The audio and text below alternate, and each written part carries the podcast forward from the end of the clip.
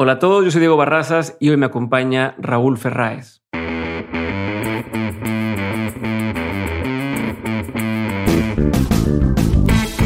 En este episodio mi invitado es Raúl Ferráez, CEO de la revista Líderes Mexicanos, una de las revistas más exitosas en México, la cual fundó en 1991. Cada año la revista publica una lista con los 300 líderes más influyentes en México y es por eso que junto a su hermano Jorge, a Raúl le ha tocado entrevistar a un sinfín de líderes mexicanos. Además de esto, en su carrera ha entrevistado a líderes extranjeros de la talla de Bill Gates o el Dalai Lama por solamente mencionar algunos nombres.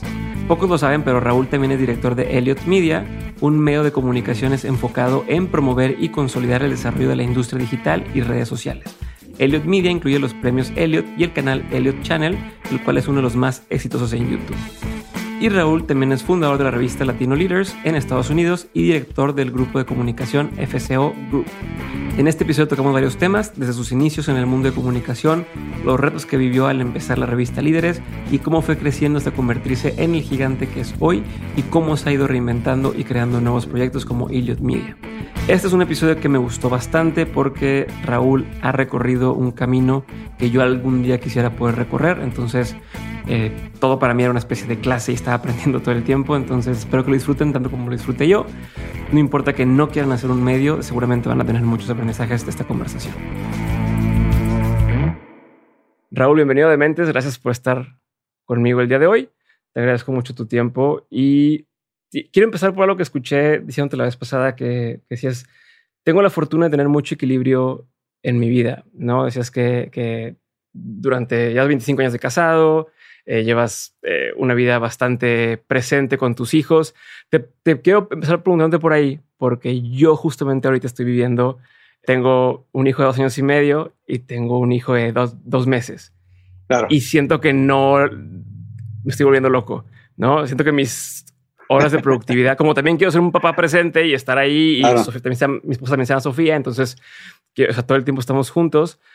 tengo una hora, dos horas de productividad al día y digo, ¿cómo le voy a hacer con esto? ¿no? Entonces quiero empezar desde ahí de cómo fuiste manejando esta dualidad entre el trabajo, entre, entre el tiempo con tus hijos, tu familia y, y poder mantenerte presente Claro. Mira, Diego, primero, pues muchas gracias por recibirme aquí en tu podcast. Me siento muy contento y muy orgulloso de estar aquí contigo.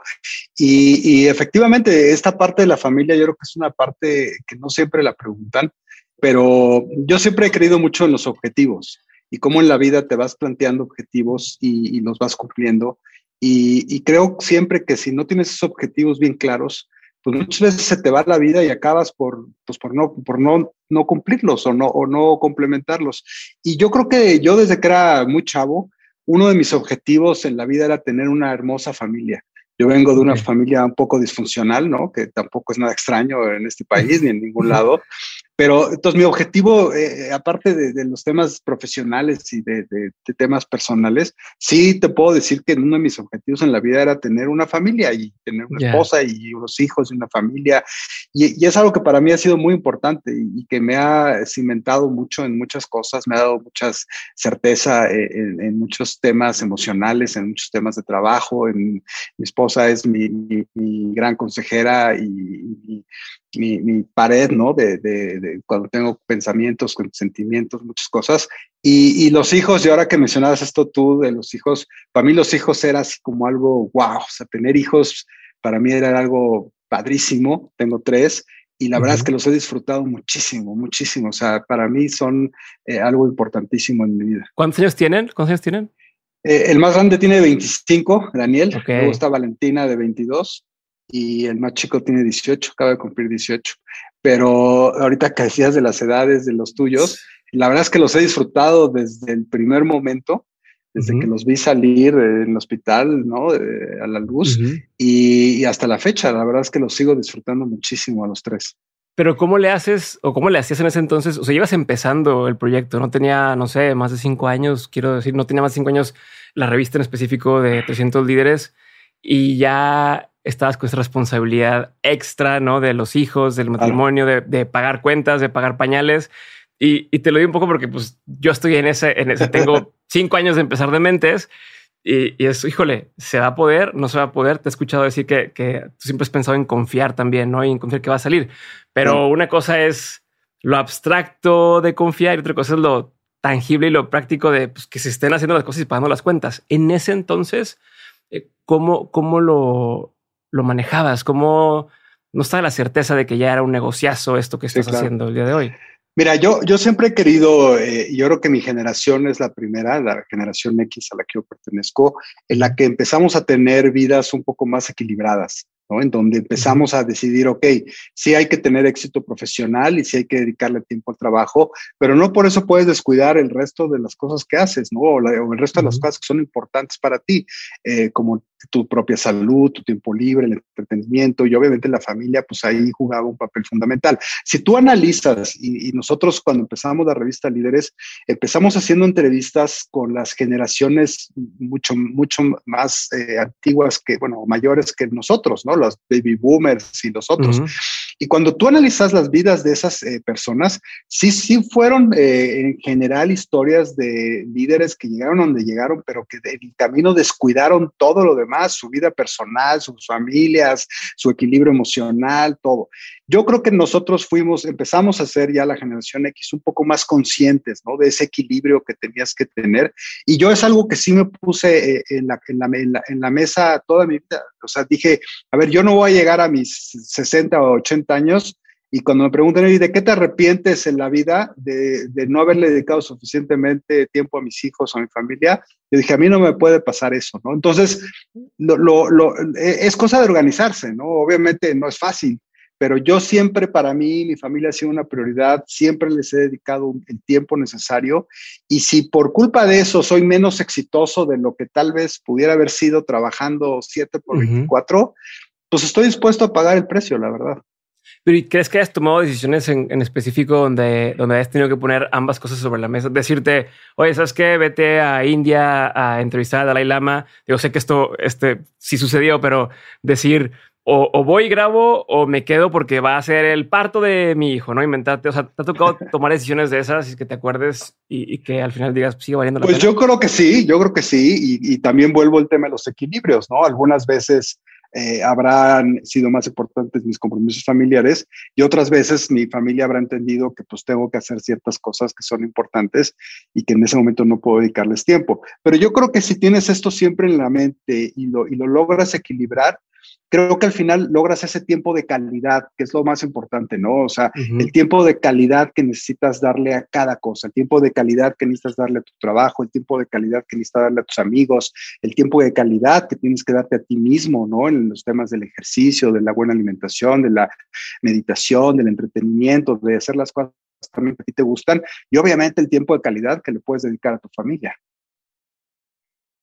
Ok, y vamos a tocar un montón de temas eh, ya metidos a Elliot Media y, específicamente la lista y demás, pero antes de avanzar, ya que estamos hablando de los hijos y quiero insistir un poquito más en este tema, eh, tú que has tenido conversaciones con muchísimos líderes, ¿qué de ahí dices, esto quiero que lo tengan mis hijos y, cómo lo has empezado a, manejar o cómo lo manejaste? Ya están grandes tus hijos, pero pues decir un consejo para acá que vamos empezando de, de, lo que has absorbido o absorbiste en su momento. Mira, yo creo que ahí una de las cosas eh, que más me marcaron en mi vida, y esa fue una entrevista que hice muy al principio cuando empezábamos la revista Líderes, eh, muy al principio entrevistamos a Miguel Alemán Velasco del cual su papá fue Miguel Alemán Valdés, ¿no? uno de los presidentes más famosos y, poderosos que ha tenido este país. De hecho, fue el primer presidente no militar que tuvo México eh, en el siglo pasado. Y, Miguel Alemán me contó una anécdota de su papá que me marcó para toda la vida, Diego. y decía lo siguiente, tú tienes que ser papá hasta los seis años, con todo lo que eso significa de tus hijos, ¿no? O sea, cuando eres papá, o sea, de, que nacen a que tienen seis años, tienes que ser el papá. De los seis años a los doce, tienes que ser maestro. No, de los seis años a los dieciocho, tienes que ser maestro. Y después de los dieciocho, tienes que convertirte en su amigo por el resto de su vida.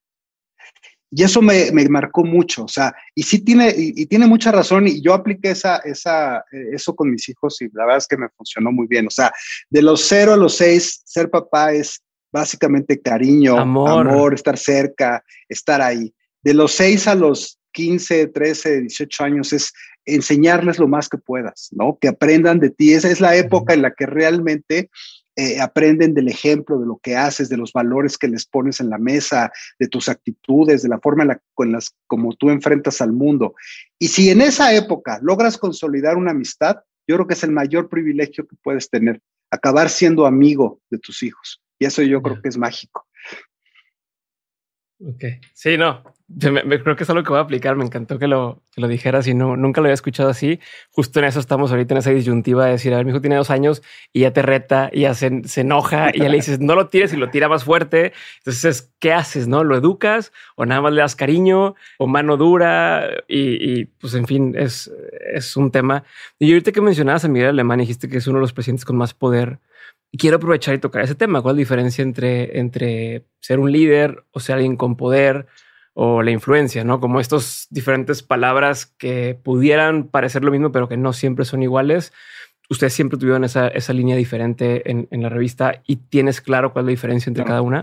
Mira, eh, sí, pero obviamente se entremezclan mucho, ¿no? Cuando iniciamos la revista Líderes, una de nuestras mayores eh, motivaciones eh, fue darnos cuenta que en México no existía la cultura de la admiración al esfuerzo de otras personas. Cuando íbamos a Estados Unidos o a otros países y veías la sección de libros eh, en las tiendas, en las, en las bibliotecas o en las tiendas de libros y veías la sección de biografías, y veías a cientos de personas escribiendo sus historias de éxito y compartiéndolas con otros ciudadanos y, veías la cantidad de personas que comparaban la biografía de fulano, la biografía de Mengano, y en México eso no pasa, ¿no? Aún hoy en día, Diego, a ver, dime tú tres biografías que recuerdes de algún mexicano que digas, puta, leí la biografía de fulano, la biografía de Mengano. Entonces, eso... Nada más me tocó leer la de Slim, pero porque entrevisté, este a, Diego que hizo su, su, ¿cómo se llama? Que hizo la, la, biografía, pero nada más. Sí, sí, sí. No me tocaba Entonces, esa fue la inspiración que tuvimos para ser líderes. Dijimos, a ver, ¿por qué no lograr que las historias de éxito de, de estos mexicanos que nosotros entrevistamos se conviertan en motivaciones o en enseñanzas para que otros logren su propio éxito?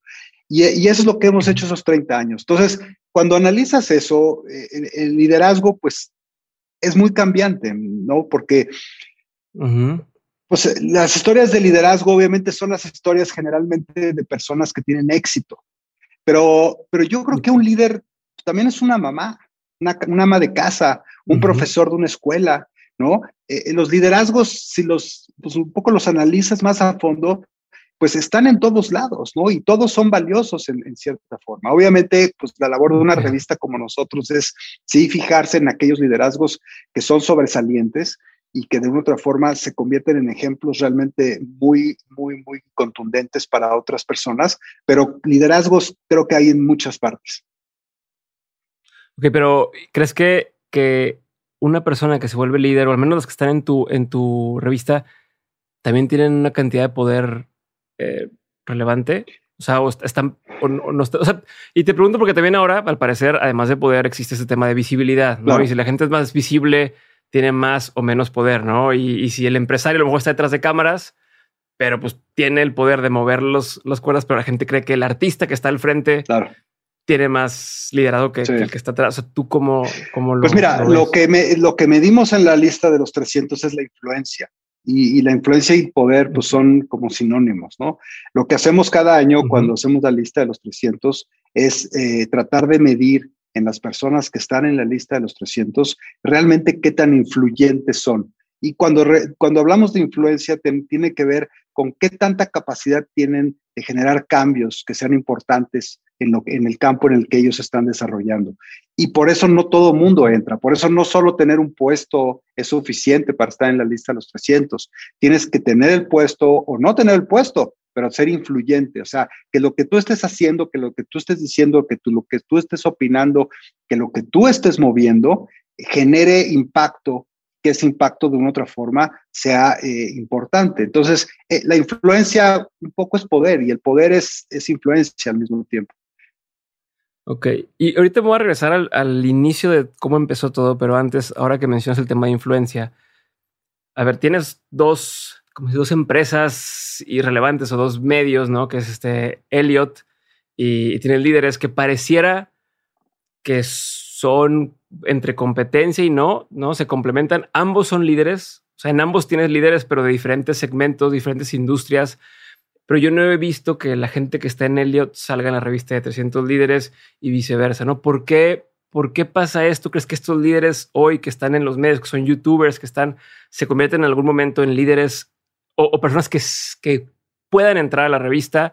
¿O es completamente distinto? ¿Cómo, ves esa dualidad? ¿Qué características comparten? Sí pasa, eh, sí pasa. Eh, obviamente en Elliot, pues está, somos el medio de comunicación que está viendo la generación Z en estos momentos. Entonces, eh, a lo mejor para la generación Z los modelos de, de, los role models, como se les dice, de los eh, grandes líderes, todavía no están para ellos en, en, un, en un, nivel de interés eh, suficientemente grande, ¿no? Pero, pero, por ejemplo, en la lista de los 300 sí tenemos eh, siempre, por ejemplo, un influencer. Este año es Kimberly Loaiza, que el año pasado pues, ganó el Elliot como líder digital del año y eso le valió su espacio en la lista de los 300. el año pasado estuvo eh, Juan Pazurita y el antepasado eh, estuvo, eh, o hace dos años o tres estuvo Luisito Comunica. Entonces, en líderes sí estamos obviamente un poco analizando todo lo del fenómeno digital y cómo está impactando eso en los términos de líderes de opinión y de dueños de medios y de la influencia que eso genera en un mercado como el, como el de habla hispana. Y, en, y, en, Elliot, pues Elliot va a otra, otro mercado, eso sí, ¿no? Va a una generación mucho más joven, eh, en donde sus niveles de, interés son muy distintos. ¿Y crees que se podría hacer en un momento un crossover de, o sea, o por qué decidiste en aquel momento decir, pues no, vámonos con esta otra cosa desde cero, nueva, en lugar de decir, bueno, ¿por qué no, líderes mexicanos, hacemos una versión eh, más generación Z o llevarnos a YouTube o llevar a otro, a otro nicho? O sea, ¿por ¿cuáles fueron los motivadores de esta decisión y decir, no, esto, esto lo dejamos acá esto se queda acá? Sí, mira, eh, cuando empezó todo el tema digital, nosotros somos una revista, un medio tradicional, una revista impresa. Nacimos hace 30 años, cuando ni siquiera había internet. O sea que hemos vivido toda la evolución de los de los nuevos medios de comunicación. Y cuando empezó todo el tema de los nuevos medios de comunicación, obviamente eh, líderes lo hemos empujado hacia los temas digitales y hacia lo que, lo que todos los medios tradicionales han tratado de hacer en términos de cómo, cómo expandes tu medio tradicional hacia los temas digitales, ¿no? Entonces, y lo hemos hecho creo que bien, o sea, tenemos uno de los medios de, impresos más importantes de este país y en la parte digital nuestro, nuestro impacto es también bastante alto. Pero el tema de Elliot surgió porque dijimos, a ver, va a ser muy difícil la migración de medios tradicionales hacia las audiencias digitales. Entonces dijimos, ¿por qué no creamos un medio que sea nativo de, de redes sociales y entonces que crezca y que nazca realmente enfocado en estas nuevas audiencias y totalmente integrado a la nueva conversación de las redes sociales. Y eso es por lo que nace Elliot, ¿no? Ya, ¿cuáles fueron los retos de empezar algo así? O sea, es, es fácil decir nada más, bueno, vamos a hacer unos premios y, vamos a empezarlos nosotros y de ahí, pues que pasen los años y nos hagamos unos premios relevantes o no es tan fácil como suena, porque ¿por qué no el día de mañana alguien dice, bueno, vamos a hacer los premios de podcasting, vamos a hacer los premios de tal? Sí. Eh, ¿Cómo fue ese, ese proceso? ¿Cómo convences a la gente de que te compren la idea? ¿Cómo, Mira, yo soy, yo soy, eh, yo soy eh, comunicólogo de origen, estudié comunicación en, la NAWAC soy de las pocas personas que se dedican a hacer lo que estudiaron en la universidad. No es muy, no es muy común darte, eh, darte cuenta de eso. y, y, desde que estaba yo en la universidad, eh, a mí como a miles de millones de seres humanos, el tema que más me interesa es los, los, las personas, ¿no? O sea, ese es mi tema, ese es mi, era mi tema favorito. Y, y, Líderes nació inspirado en eso, ¿no? De justamente en cómo lográbamos entender mejor a esos líderes importantes y cómo lográbamos conocerlos. Y al final, pues eh, estábamos enseñándole a nuestros lectores una parte de esa persona, ¿no?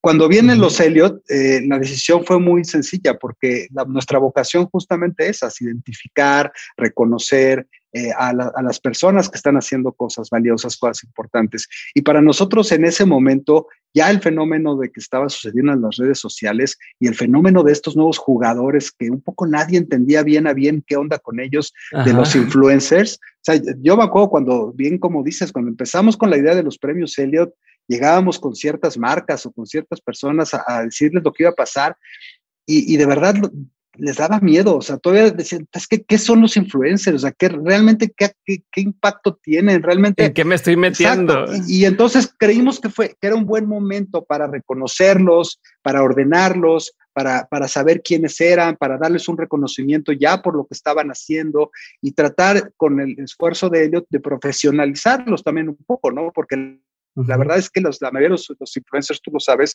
pues surgieron en las recámaras de sus habitaciones, ¿no? Haciendo videos en sus, en sus, en sus, espejos y sacando información así de, la manga y, y, así se hicieron grandes, ¿no? Entonces, los Elliot un poco fue eso, o sea, un, poco bajar de líderes a, los nuevos influencers, a reconocerlos, a identificarlos, a saber quién eran y a premiarlos. Y, y, sí, hoy en día yo creo que los Elliot, siete años después, pues son tal vez los premios a la influencia digital más importantes de habla hispana, ¿no?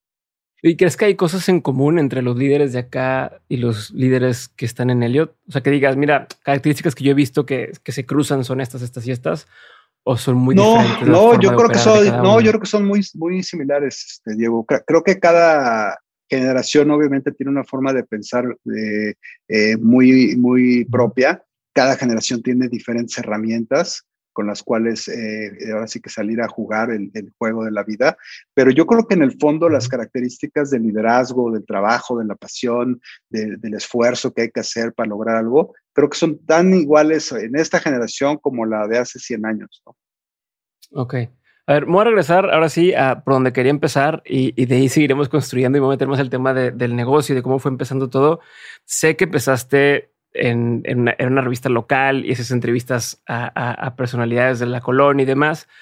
De entrada, ¿por qué empezó eso? ¿Fue por lo mismo que dices de la, que ibas a las bibliotecas y veías eh, perfiles y biografías?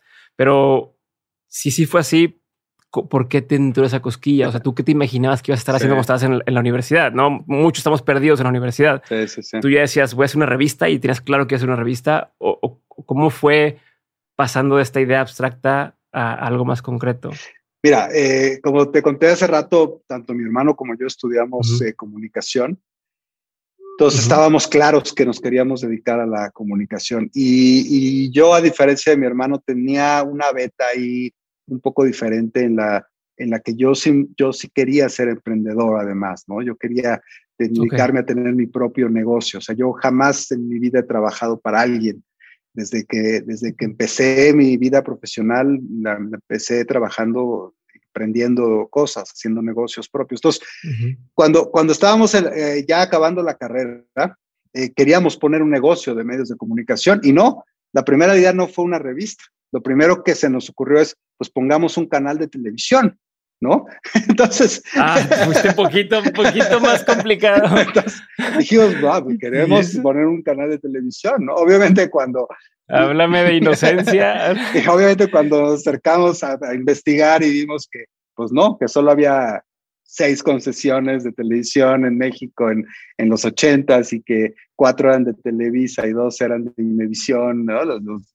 dijimos, bueno, tal vez televisión es un poco difícil, pero bueno, vamos a poner una estación de radio.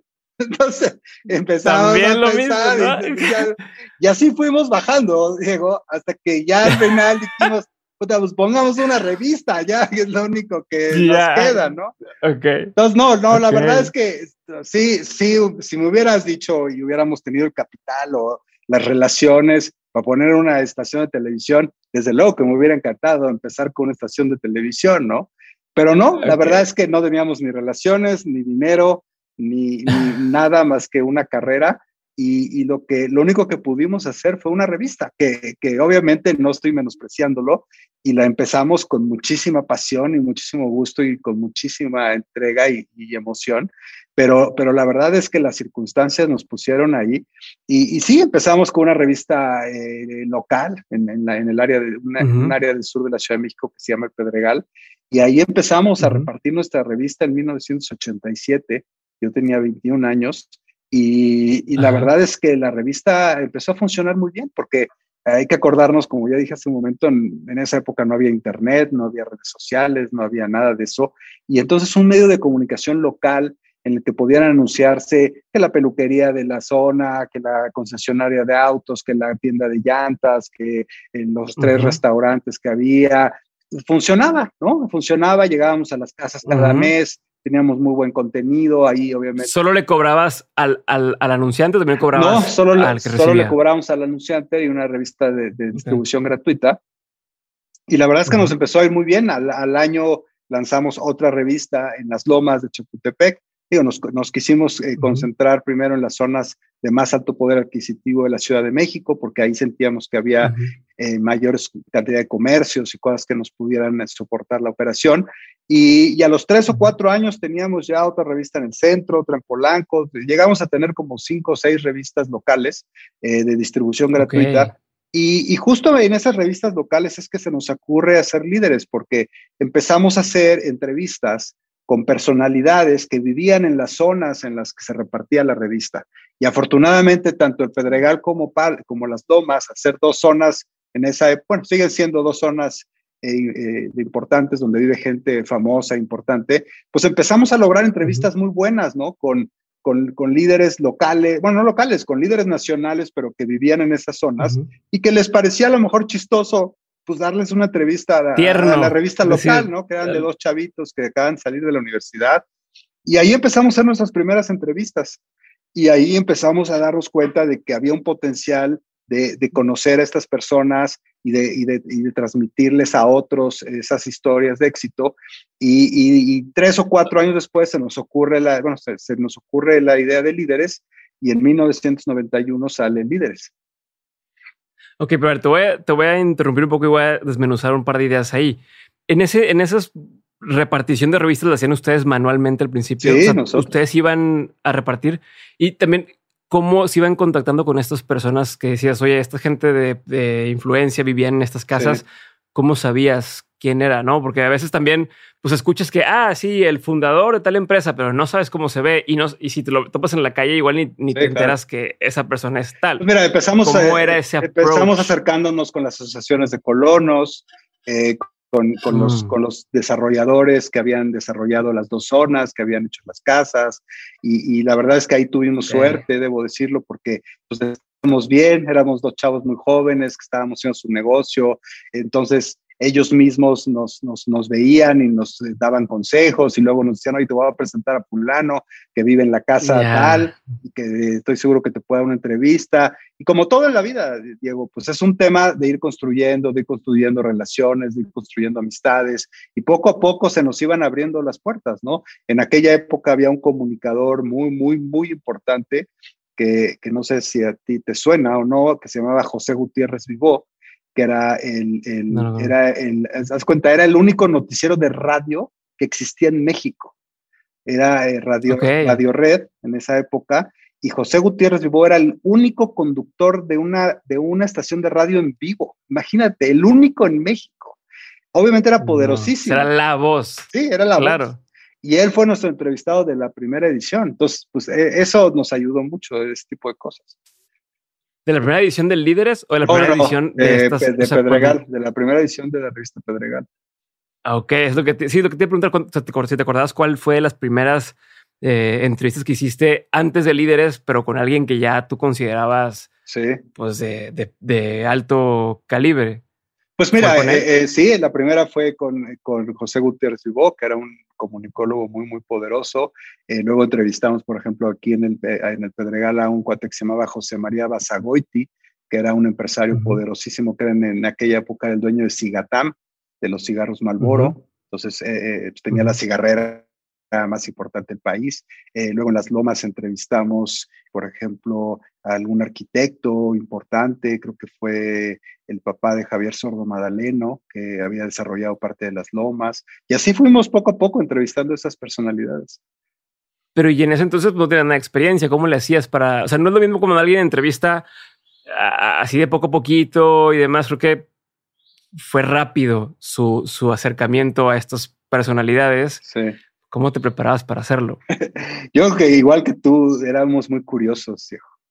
Y cuando eres curioso, haces muy buenas preguntas porque quieres saber todo, ¿no? Entonces, éramos, éramos muy curiosos y preguntábamos de todo. Y a la fecha sigo siendo muy curioso y me encanta también enterarme de todas las cosas. Entonces, eso nos ayudó, fue, era parte como algo muy nuestro, ¿no? De, de, enterar. Teníamos un hambre brutal de conocer cómo, o sea, yo, yo te puedo decir que esas entrevistas más que entrevistas, eran como clases personales, ¿no? De, Mentorías ahí, asesorías. a mí, o sea, la entrevista salía porque estábamos grabando lo que platicábamos, pero en el momento en que a mí me sentabas a un gran empresario enfrente o a un artista o, o me acuerdo una entrevista con María Victoria, la actriz María Victoria, que era...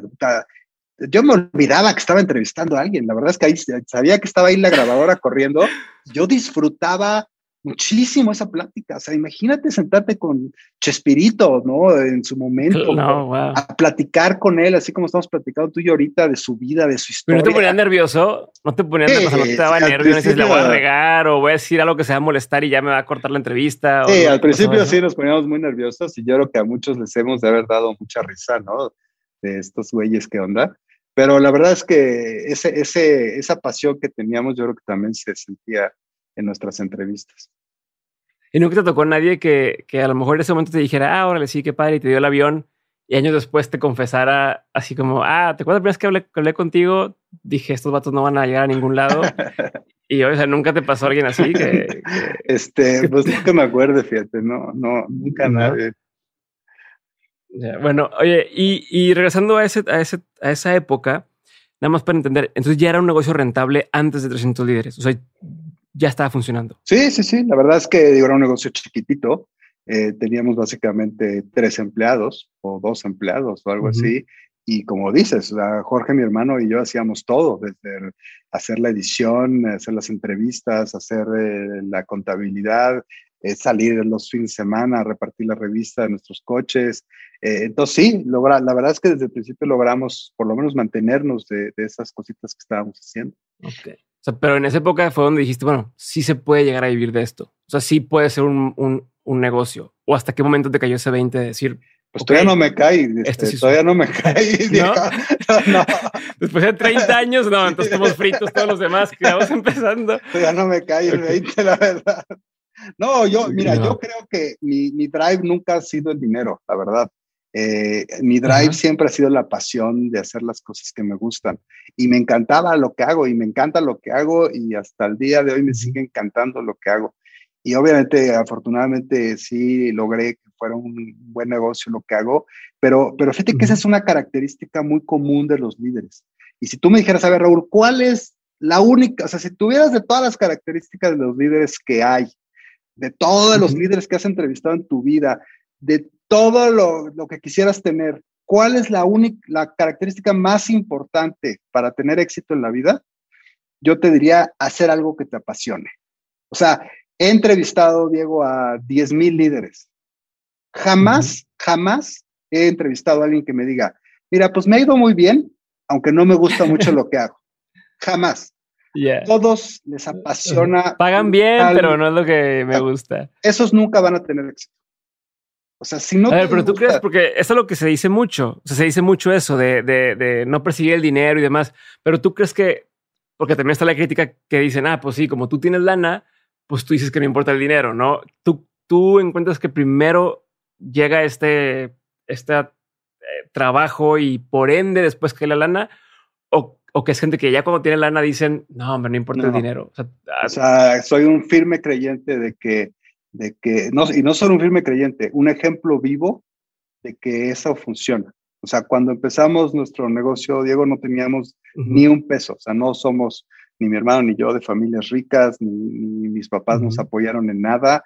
Nosotros creamos lo que creamos de cero sobre cero y lo he visto en muchísimas historias, en la pasión por hacer lo que realmente te gusta. Obviamente hay una combinación importante entre hacer lo que realmente te gusta y, también para lo que eres bueno, ¿no?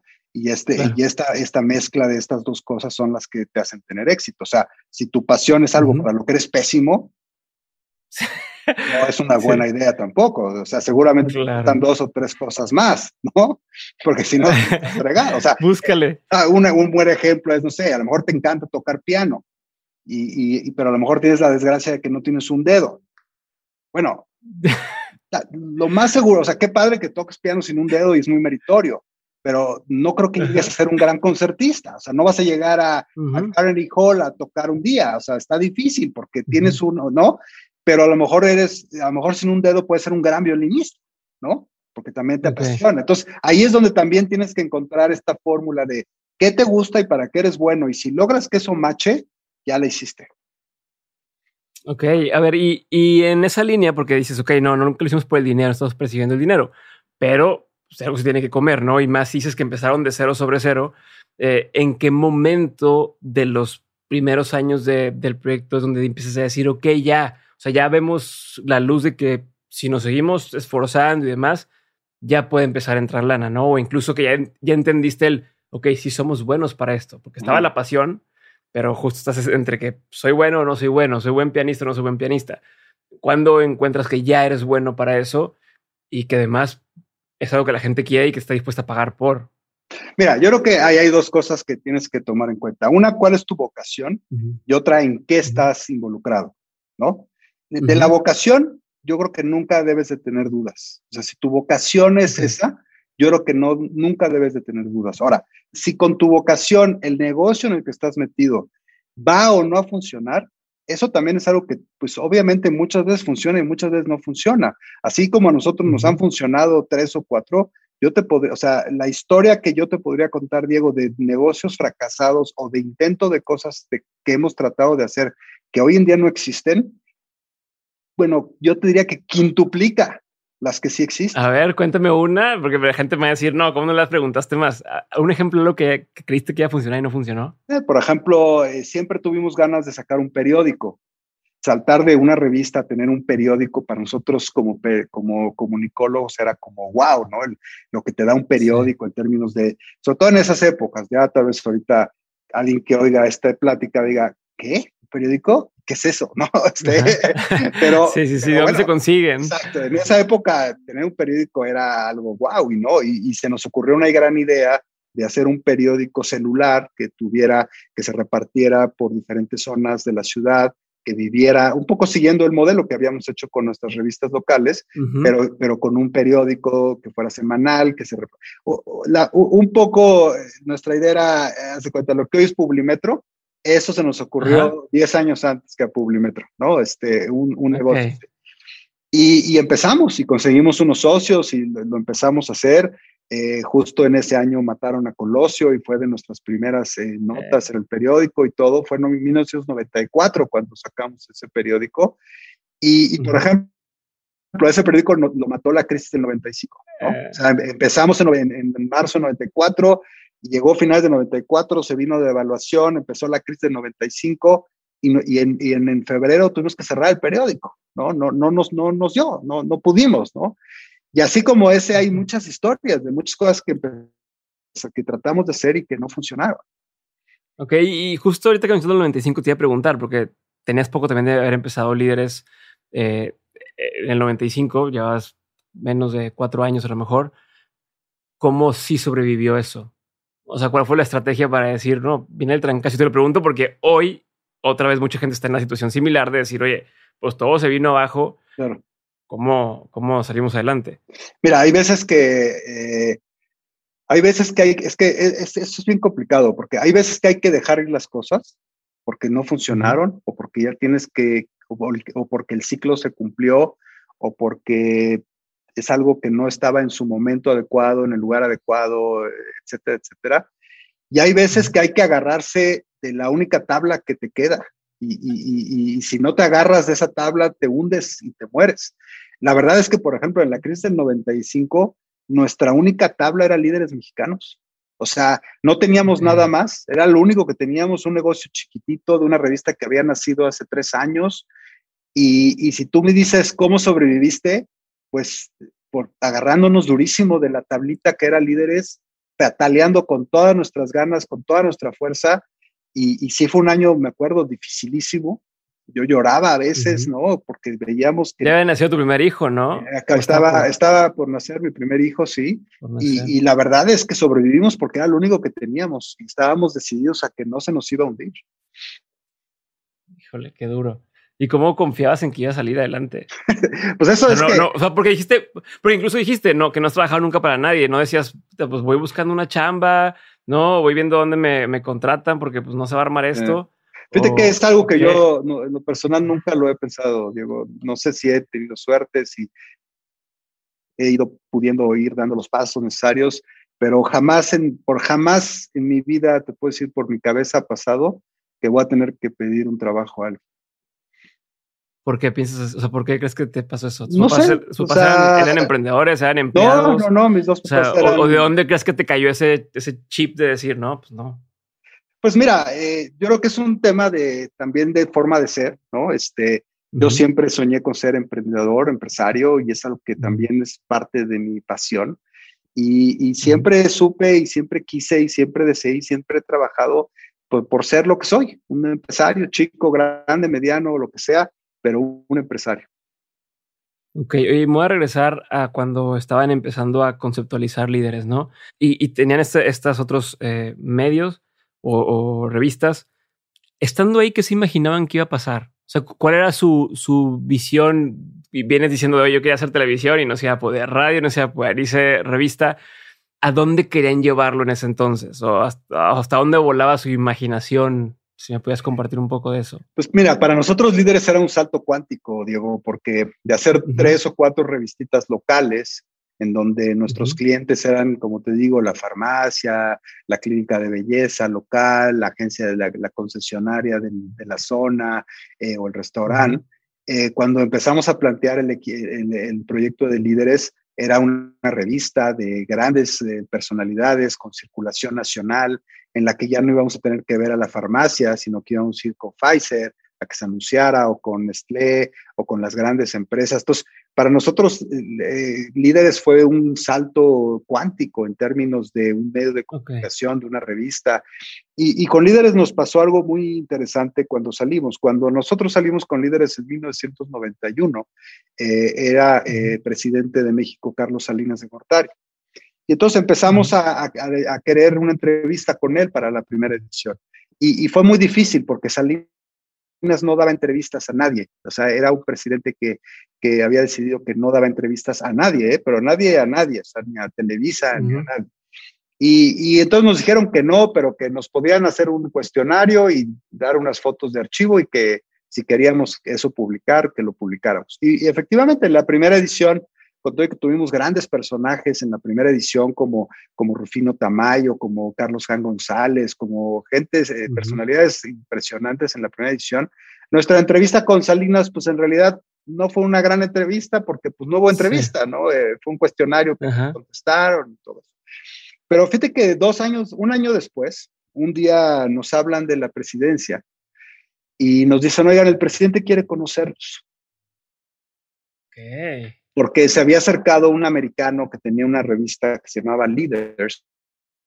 En ese momento se estaba tratando de firmar el Tratado de Libre Comercio y el gobierno mexicano había contratado a este empresario para hacer lobbying eh, eh, con congresistas en los Estados Unidos. Entonces era una, era una persona bastante importante para el gobierno. Pero como uh -huh. él tenía una revista en Estados Unidos que se llamaba Leaders, llegó a acusarnos con el presidente que nosotros le estábamos haciendo competencia desleal.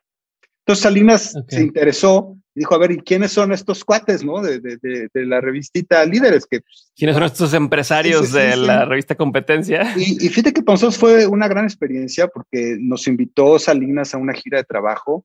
Eh, eh, fuimos a, a, a, Quintana Roo con él eh, y en la noche nos invitó a cenar a, la, a su casa de ahí en Quintana Roo, a la casa del presidente, y, y nos conoció y al día siguiente de regreso, en el avión de regreso, nos manda a llamar a su oficina y nos dice, oigan, pues fíjense que ya saben ustedes que se me acercó este americano a querer destruirlos y yo los he defendido, porque creo que si vamos a firmar un tratado con Estados Unidos, tienen que aprendernos a ver co como iguales.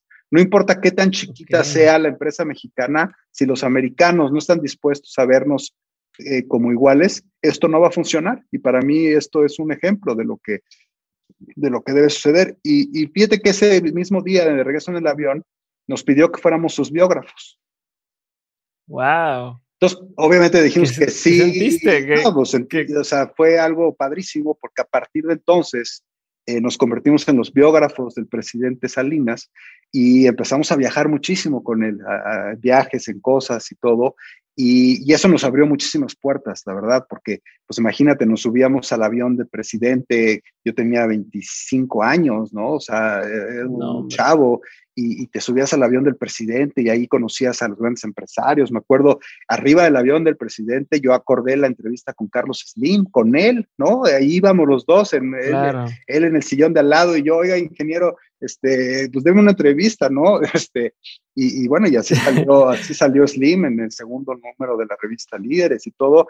Y, Julio César Chávez, me imagino que también por, más o menos por ahí, ¿no? Porque Julio César, también no, Julio César tenía a disposición el avión Sí, sí, el avión presidencial. Y esa fue una gran experiencia para nosotros. Y esa edición especial que le hicimos de la biografía del presidente Salinas salió en, en 94, justo a finales de 94. Entonces sí fue una gran experiencia ese presidente. Yo sé que, que, la historia no lo ha juzgado muy bien, ¿no? Este, En términos eh, de su legado, pero, pero independientemente de eso, el, poder convivir con una figura como Salinas y haberlo conocido como lo conocimos nosotros, sí puedo decir que fue algo eh, muy enriquecedor en nuestros inicios con líderes. Sí, ¿de qué cosas te diste cuenta en ese momento? O sea, ¿de qué cosas? O sea, a ver, uno no, la mayoría de las personas no tenemos acceso a, a estar siguiendo a un presidente, no nada más de como paparazzi, sino como invitado del presidente. Claro. ¿De, qué cosas te das cuenta o qué te cambió en tu forma de, ver tanto la forma de trabajar como de ver cómo funcionan las cosas? O sea, ¿qué entendiste distinto a partir de esa experiencia y que llevaste a, tu trabajo? Mira, el papel de un presidente en esa época era muy diferente al de hoy en día. Eh, eran, eran muchísimo más poderosos, eran eh, personas que realmente controlaban un país, ¿no? En muchísimos sentidos, mucho más de lo que nos imaginamos. Y entonces el haber estado tan cerca de Carlos Salinas y haberlo conocido también, la verdad es que sí fue una experiencia de vida muy interesante. Era un hombre sumamente inteligente. Yo, yo sí, si al rato me vas a preguntar de todos los años que llevo haciendo entrevistas, ¿cuál es mi, de mis entrevistas que más me han impresionado? Pues, no te le iba a preguntar porque. te, puedo adelantar que, una de ellas es la de Carlos Salinas. si era un hombre, bueno, es, porque sigue vivo. Si Sí, es, un hombre realmente brillante, inteligente, con una visión brutal de las cosas. Este, el otro yo diría que es Carlos Slim, este, también es, es uno de los es una de las entrevistas que más me han impresionado. Una vez que entrevistamos a Bill Gates, también me impresionó muchísimo el Dalai Lama, ¿no? Cuando entrevistamos al Dalai Lama también fue algo así eh, fuera de este mundo. Pero, pero yo siempre digo que la, la, mejor entrevista es la última que hice, porque la verdad es que de todos aprendes algo. A ti te debe pasar igual, ¿no? O sea, eh, sí debes de tener eh, unas entrevistas más padres que otras, pero finalmente la, tu favorita, pues la última que hiciste, porque de todas aprendes algo. Claro, creo que habrá algunas que son más populares o no para la gente, pero a mí, para mí, pues como yo lo que estoy preguntando son cosas que me interesa saber y me da mucha curiosidad, pues para mí todas son las, o sea, cada una le voy aprendiendo cosas que voy aplicando a mi vida. Pero te voy a insistir en el, en el tema de lo que te diste cuenta como, como acompañante de un presidente de decir, o sea, no sé si te, a ver, al menos para mí, desde mi inocencia diría, oye, a lo mejor estar tanto tiempo ahí me hizo entender la dinámica de poder, cómo funciona, entonces a lo mejor me facilita la forma de manejar mis entrevistas de aquí en adelante o, me da como cuando, como viajar, ¿no? Para que el que nunca ha viajado, viajes a otro país, regresas como con insider information, ¿no? Como información extra que ahora dices, ah, pues ahora las cosas se pueden hacer así, ¿no? No tengo que grabar mis videos de YouTube de cierta forma, los puedo grabar así. Sí, claro. En ese caso, el estar ahí y que te diera la, como la confirmación un expresidente de decir, oye, ustedes están haciendo bien las cosas, ustedes lo pueden hacer, te presento a, mis compañeros o a otros empresarios y demás. ¿No hubo un cambio? ¿No hubo un antes y después en tu forma de entender? Sí, sí, sí, desde luego que sí. O sea, la experiencia como, con Salinas contigo fue muy importante porque estábamos muy chicos y, a esa edad convertirte en el biógrafo de un presidente tan poderoso como era Salinas. Estuvimos muy cerca de Luis Donaldo Colosio en esa época y, y también lo seguimos en la campaña y, y muchas cosas. Pero yo creo que lo que, lo que más me, la marca que más me dejó Salinas en mi vida como analista del liderazgo mexicano es el, el valor que tiene o que juega el papel de la inteligencia en el éxito de las personas. Y eso es algo bien complicado porque la inteligencia es algo que no puedes eh, adquirir. o sea, es algo con lo que naces, ¿no? O sea, la inteligencia, o sea, el IQ, digamos, el IQ bruto, digamos, digo, obviamente en la vida te estudias, aprendes cosas, este, puedes eh, generar mucho conocimiento a través de prepararte, etcétera, etcétera. Pero la inteligencia, la inteligencia es algo con lo que naces. Y entonces e, es, es un poco injusto, ¿no? Porque no todo mundo la tiene. Y, y la verdad, y la verdad es que Salinas era un hombre increíblemente brillante. Y, no, y, y, eso a mí me marcó mucho en darme cuenta cómo eh, la mayoría de los líderes que hemos entrevistado, al final sí tienen esta parte que, pues, que les tocó y que la vida les dio, y la mayoría de ellos son inteligentes, o sea, tienen un nivel de inteligencia superior a la de la media, y también hay que decir que eso es lo que les hace estar donde están, ¿no?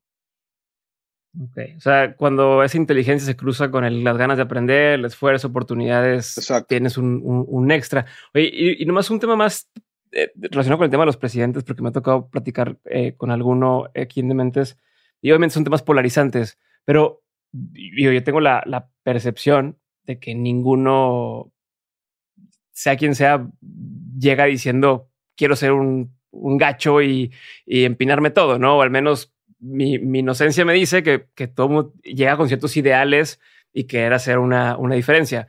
Pues sí te ha tocado ver a mucha de esta gente. ¿Confirmas eso? O sea, o, tú crees que si hay alguno, no me digas nombres, pero que digas, no, estas personas, o sea, hay gente verdaderamente mala eh, o con ganas de, de, hacer daño o sacar nada más para ellos.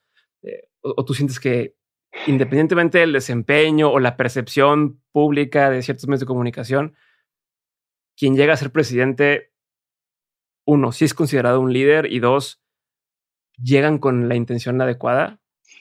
Eh, mira, yo, yo he tenido la fortuna de, a partir de Salinas, y a excepción del presidente actual, de tener una relación personal con todos los demás presidentes de México que, con los que me ha tocado vivir, digamos, mi vida ya profesional. Y creo que lo que dices es lo correcto. O sea, yo no recuerdo a ninguno de los que he conocido que hayan llegado con una intención que no sea más que positiva, de trabajo, de esfuerzo, de tratar de hacer las cosas lo mejor posible, de pasar a la historia, ¿no? De, de, que sus gobiernos se distingan por, por haber logrado cosas buenas.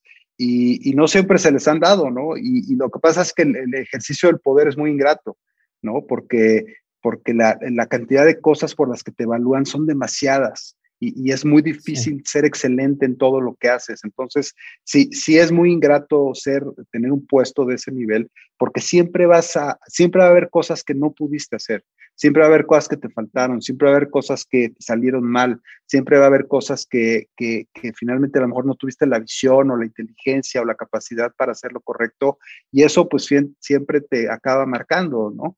Este, eh, entonces sí es muy complicado. Yo creo que de las, de las posiciones de liderazgo más difíciles, y no solo aquí en México, yo creo que de las posiciones de liderazgo más difíciles del mundo es ser presidente de un país, por lo complejo que es, por lo difícil que es. Sí, yo me imagino, si a un director técnico de un equipo de fútbol lo tupen porque hizo o no hizo, imagínate. Sí, claro. Querer manejar un, país, completo. Y, y, me voy a regresar a, lo que te preguntaba al principio de ¿qué, ¿qué, te imaginabas que iba a, a, ser líderes en su concepción? Porque o va para dos lados mi pregunta, porque a lo mejor no, no, fui muy claro al principio, ¿no? O sea, ¿te imaginabas en esta construcción de líderes? ¿Vas a una revista y ya? ¿O vas a una revista que los va a convertir en un, en un canal de televisión, por decirte algo? ¿O luego va a tener su versión en radio o su tal? ¿No? O sea, por un lado, quiero entender si visualizabas hacia adelante tanto. Y lo otro es cómo te has mantenido tan disciplinado, siendo una persona tan curiosa y que todo el tiempo estás en la punta de lo que viene y lo que está saliendo y las cosas que van, que van surgiendo, de no voltear el barco a ahora acá, ahora acá, ahora vamos a hacer esto, ahora vamos a intentar esto, ¿no? Y más bien has mantenido entre 30 años un, un camino muy estable y, y, a pasos firmes eh, con sus experimentos y más, pero entonces quiero como entender estas dualidades. Si, si te imaginabas que iba a hacer un montón de cosas y si sí, en qué momento dijiste, no, pero vamos a enfocarnos en esto, o al revés, si siempre te imaginaste que ibas a hacer una sola cosa, ¿cómo, cómo fuiste tan disciplinado en hacer esa sola cosa? Mira, mi sueño cuando empecé la revista, eh, podría decir que ya medio lo cumplí, porque yo quería llegar a tener la revista más importante de este país. Y, y hoy podría haber eh, cuestionamientos, ¿no? Pero yo creo que hoy tengo una de las revistas más importantes de este país, ¿no? Y, eso es algo que era mi objetivo y, lo he cumplido. Y, en esta otra parte que dices, yo he sido muy inquieto, o sea, y te digo, hemos, hemos iniciado y hemos tratado de hacer miles de cosas en el camino, o sea, he tratado de comprar otros medios, he tratado de hacer muchas, muchas otras cosas. Pero yo creo que lo que he, sabido hacer es mantener mi core y cuidarlo y saber que, lo, saber que hay cosas fundamentales que no puedo descuidar porque son el core de lo que estoy haciendo y de lo que me mantiene y de lo que es importante en mi vida y que eso me da chance de, experimentar otras cosas y de salirme de repente de la caja para hacer eh, otras aventuras y que, y que algunas de esas otras aventuras me han salido y otras no, ¿no? Pero, pero siempre cuidando que los cores principales de mis negocios pues continúen, ¿no? Entonces yo creo que eso ha sido un poco el talento que he tenido en ese sentido. Ok, ¿y, y sientes que alguna vez estás equivocado en cuanto a una persona que han seleccionado? Que has dicho, híjole, metimos a esta persona. ¿Para entrevistar en la revista? Sí, para que salga como mención, o sea, uno de los 300 líderes de cierto ah. año que digas, ay, güey, la regamos eh, y ya, ¿sabes? O, cedimos a la presión o eh. no sé, cualquier, que se te haya chispoteado y decir, metimos a alguien que no debió haber estado. Mira, la, lista de los 300 es una lista muy subjetiva porque se hace en base a, a, medir la influencia de las personas. Y la influencia de las personas, pues no la puedes medir con, con números, ¿no? Eh, no, es, si, hiciéramos nosotros en la lista de las, eh, las personas más eh, ricas, pues sí, quién tiene tanto y quién lugar estás y es muy, bueno, no es fácil de medir, no sería fácil de medir, pero, pero bueno, finalmente son estadísticas concretas. Es un número. Es un número. ¿Cuánto dinero tienes? Pues qué lugar te toca de la lista, ¿no? y, si, y si fue a la misma vara con todos, pero tú tienes deportistas, tienes comunicólogos, o sea, y uno es cuántos empleos genera, pero otro es, no sé, cuántos goles mete o no sé. Entonces, al ser la lista una lista muy subjetiva, pues sí, sí cometes sistemáticamente errores, Diego, porque, porque esas evaluaciones que hacemos con los diferentes consejos editoriales que tenemos para, para cada una de las categorías, pues de repente nos llevan a, tomar decisiones que a lo mejor no son las, las más indicadas. Creo que la metodología que tenemos, que es el tener un consejo editorial de gente muy relevante en esa categoría, decidiendo quién está ese año en la lista, creo que es lo que nos ha blindado y nos ha dado esa certeza de que la mayor parte de los nombres que ponemos son los correctos. Pero sin lugar a dudas, hay muchas veces que eh, personalidades que han salido tal vez no debían de haber estado. Ahora, hay personalidades que han salido y que yo pienso que sí debían de haber estado, pero que nos las han criticado mucho, ¿no? Por ejemplo, eh, el Bester Gordillo, la que era la, líder del sindicato de maestros, bueno, pues estuvo muchos años en la lista, porque era una mujer poderosísima, era una mujer influyentísima, era la líder del sindicato de maestros, que es, que es el sindicato más grande de este país. Y cada vez que salía el Bester Gordillo, pues muchísima gente nos decía, ay, ¿cómo ponen el Bester Gordillo? No sé qué, es una corrupta, lo que quieras. Pues sí, pero su influencia era su influencia, ¿no? Y era una mujer influyente. Obviamente, pues acabó, pues sí, siendo una mujer corrupta y, lo que tú quieras, y cuando ya no fue la líder del, sindicato, pues en ese momento salió de la lista automáticamente. Pero era innegable la fuerza que tenía, el poder que tenía, la influencia que ejercía eh, en México al ser la líder de un sindicato como el de maestros. ¿Y hoy cómo te cuidas de que no te pase eso otra vez? O sea, de que no, porque entiendo que como lo han mencionado en otras entrevistas, pues un líder es un líder, ¿no? Y podrá ser eh, alguien polémico o podrá ser alguien de una trayectoria pulcra, pero hoy hay forma en que te blindas un poco, que dices, mira, ya aprendí de esto y de esto y de esto, entonces estos son criterios que por más que pueda mover masas, no va. Mira, nuestro criterio fundamental ahí, Diego, es no estar, que no haya ningún personaje en la lista que esté fuera de la ley. Eh, algún día alguien nos comentó, oye, ¿y por qué no está el Chapo Guzmán en la lista? El Chapo, Chapo, Guzmán es poderosísimo en este país. Maneja una cantidad de recursos brutal, eh, controla el 40% de la droga que va a los Estados Unidos. Hay gobiernos que se le hincan a sus pies, ¿no? Este, tiene el poder sobre la vida y la muerte de miles de personas, ¿no? O sea, nadie podíamos, nadie podríamos negar que un narcotraficante como el Chapo Guzmán en su momento o ahorita los que haya, pues son influyentísimos, ¿no? Pero ahí sí dijimos no, no. O sea, cualquier persona que esté fuera de la ley no puede estar en las páginas de la lista de los 300. Eh, si en ese momento, que el ejemplo que te di del Bester, si, si en ese momento eh, el Bester hubiera tenido un, un juicio, hubiera estado eh, procesada y hubiera estado fuera de la ley, aunque siguiera siendo la, la, líder del sindicato, pues tal vez hubiera sido suficiente para que nosotros dijéramos no puede estar en la lista, ¿no?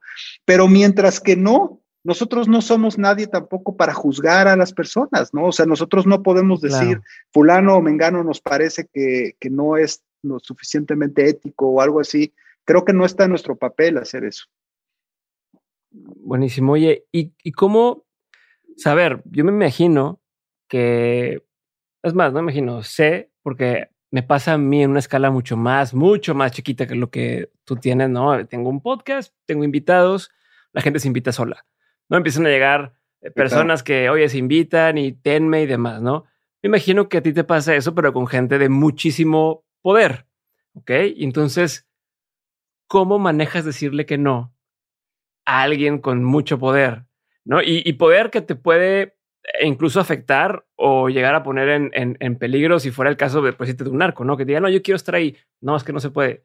Ah, pues a ver qué pasa, ¿no? Entonces, eh, ¿cómo, ¿cómo manejas al ser el medio o la revista más importante o de las más importantes, como dices, del país, todas estas presiones. ¿Cómo, las, ¿Cómo te las quitas encima tú? Yo creo que es una cuestión de principios, Diego. Eh, si tú tienes bien claros los principios con los cuales te quieres manejar y regir, puedes decirle no a quien creas que no va con los principios en los que estás basando la forma en la que estás construyendo lo que estás haciendo. Si esos principios son los que tú crees que son los correctos y te atienes y estás, con, estás eh, digamos, comprometido con ellos, yo creo que esa es la clave. Nosotros siempre hemos tenido principios muy, muy sólidos en términos, por ejemplo, de no aceptar que nadie nos compre una entrevista o una posición en la lista de los 300, o principios justo como el que te acabo de decir, de que no haya nadie que esté fuera de la ley. Eh, eh, y esos principios yo creo que cuando, cuando los tienes bien claros y bien firmes, te cuesta poco trabajo tomar la decisión y puedes decir no con relativa facilidad. Ok. Y cuando es gente que sí está dentro del principio, o sea, decir, ah, vino fulanito que tiene una empresa fregona que es que sí es un líder, pero no lo voy a contemplar este año. O sea, ¿cómo dices que no amablemente? Ahora sí te estoy pidiendo el, el la, la, ¿cuál, es, ¿cuál es la táctica? O le dices a, a, alguien, oye, contéstale por mí, te sordeas. ¿No? ¿Cómo, mira, la verdad es una negativa a alguien que te está buscando para algo? Si es alguien, como dices, que es alguien importante, que es alguien famoso, que es alguien que está haciendo algo increíble y, por algún motivo no decido que no, no podemos entrevistarlo en ese momento, pues tiene que haber una razón, ¿no? Y, esa razón, pues, la tendrás que comunicar. Oye, a ver, eh, eh, tú estás en una área, en una industria en la que justamente el año, el mes pasado hicimos eh, una entrevista con líderes de esa industria y ahorita pues ya no viene el caso que volvamos a entrevistar a alguien de esa industria, entonces, pero vamos a hacer otra el año que entra, entonces esperemos a que esté en la sección de la industria, en fin, yo creo que ahí pues tendrás que encontrar las razones, pero la mayoría de las veces cuando se acerca ese tipo de personas a ti con todas las características positivas que tú estás diciendo, pues la mayoría de las veces es de lo que vivimos finalmente ¿no? Es nuestro contenido. o sea, yo, yo agradezco muchísimo cualquier persona que me da una entrevista porque me está entregando pues parte de su forma de ser, parte de su pensamiento, parte de su tiempo, ¿no? Para que yo pueda entrevistarlo y sacarlo en las páginas de la revista y, y eso para nosotros pues es de lo que comemos todos los días. Ok. Oye, y me imagino que con la revista te llegan un montón de oportunidades también, ¿no? Y desde el principio de decir, oye, me senté con tal personaje o con tal personalidad y entonces llega gente contigo y te busca para, eh, oye, hagamos un negocio de esto, hagamos otro negocio de esta cosa, ¿no? O invierte en esto, invierte esto otro. ¿Cómo decides a qué decir que sí? ¿Cómo decides? ¿Cuáles son tus criterios para decir en esto sí me involucro, en esto no? ¿No? ¿Cómo filtras tus mm. oportunidades que te van dando? Mira, eso es bien difícil de contestar, Diego, porque yo creo que cada historia es muy diferente. O sea, yo te podría decir, por ejemplo, que a mí nunca se me ha presentado en mi vida una oportunidad, así como estas que estás diciendo, que yo pudiera pensar que valdría la pena hacerla y dejar todo lo demás que estoy haciendo, ¿no? Si eso es mala suerte o es buena suerte, no sé, no sé, o sea, jamás he tenido yo una oportunidad de hacer otro negocio que podría a lo mejor sido muchísimo más grande y muchísimo más importante y muchísimo más relevante que el que estoy haciendo, eh, como para que ameritara decir, ya dejo la, de mis medios de comunicación y mejor me dedico a esta otra cosa, ¿no? Eh, entonces, yo creo que es una combinación entre los factores, eh, decía Nietzsche, ¿no? Este, el tema del hombre y sus circunstancias, ¿no? Yo creo que, que, es, que es un poco una, una, correlación entre lo que se te va presentando, las circunstancias bajo las cuales se te va presentando. Yo no te puedo decir, sinceramente, que si en mi vida empresarial se me hubiera presentado una gran oportunidad de hacer otra cosa, no, no hubiera dicho no la tomo, yo creo que sí lo hubiera tomado. Y, tal vez ahorita no estarías hablando con un dueño de medios de comunicación, sino con un industrial o con un, eh, no sé, desarrollador de software o con un eh, constructor de naves aeroespaciales, ¿no? Este, eh, pero, pero, pero eso pues es muy difícil de responder porque, porque la verdad es que he aprovechado lo que he podido, se me han presentado oportunidades que, que he tratado de, aprovecharlas, algunas se han dado, otras no, pero al mismo tiempo también la vida me ha acomodado en donde estoy, si he de ser sincero, o sea, estoy donde estoy también porque la vida me ha acomodado aquí y, la vida no ha querido que esté en otro lado, ¿no?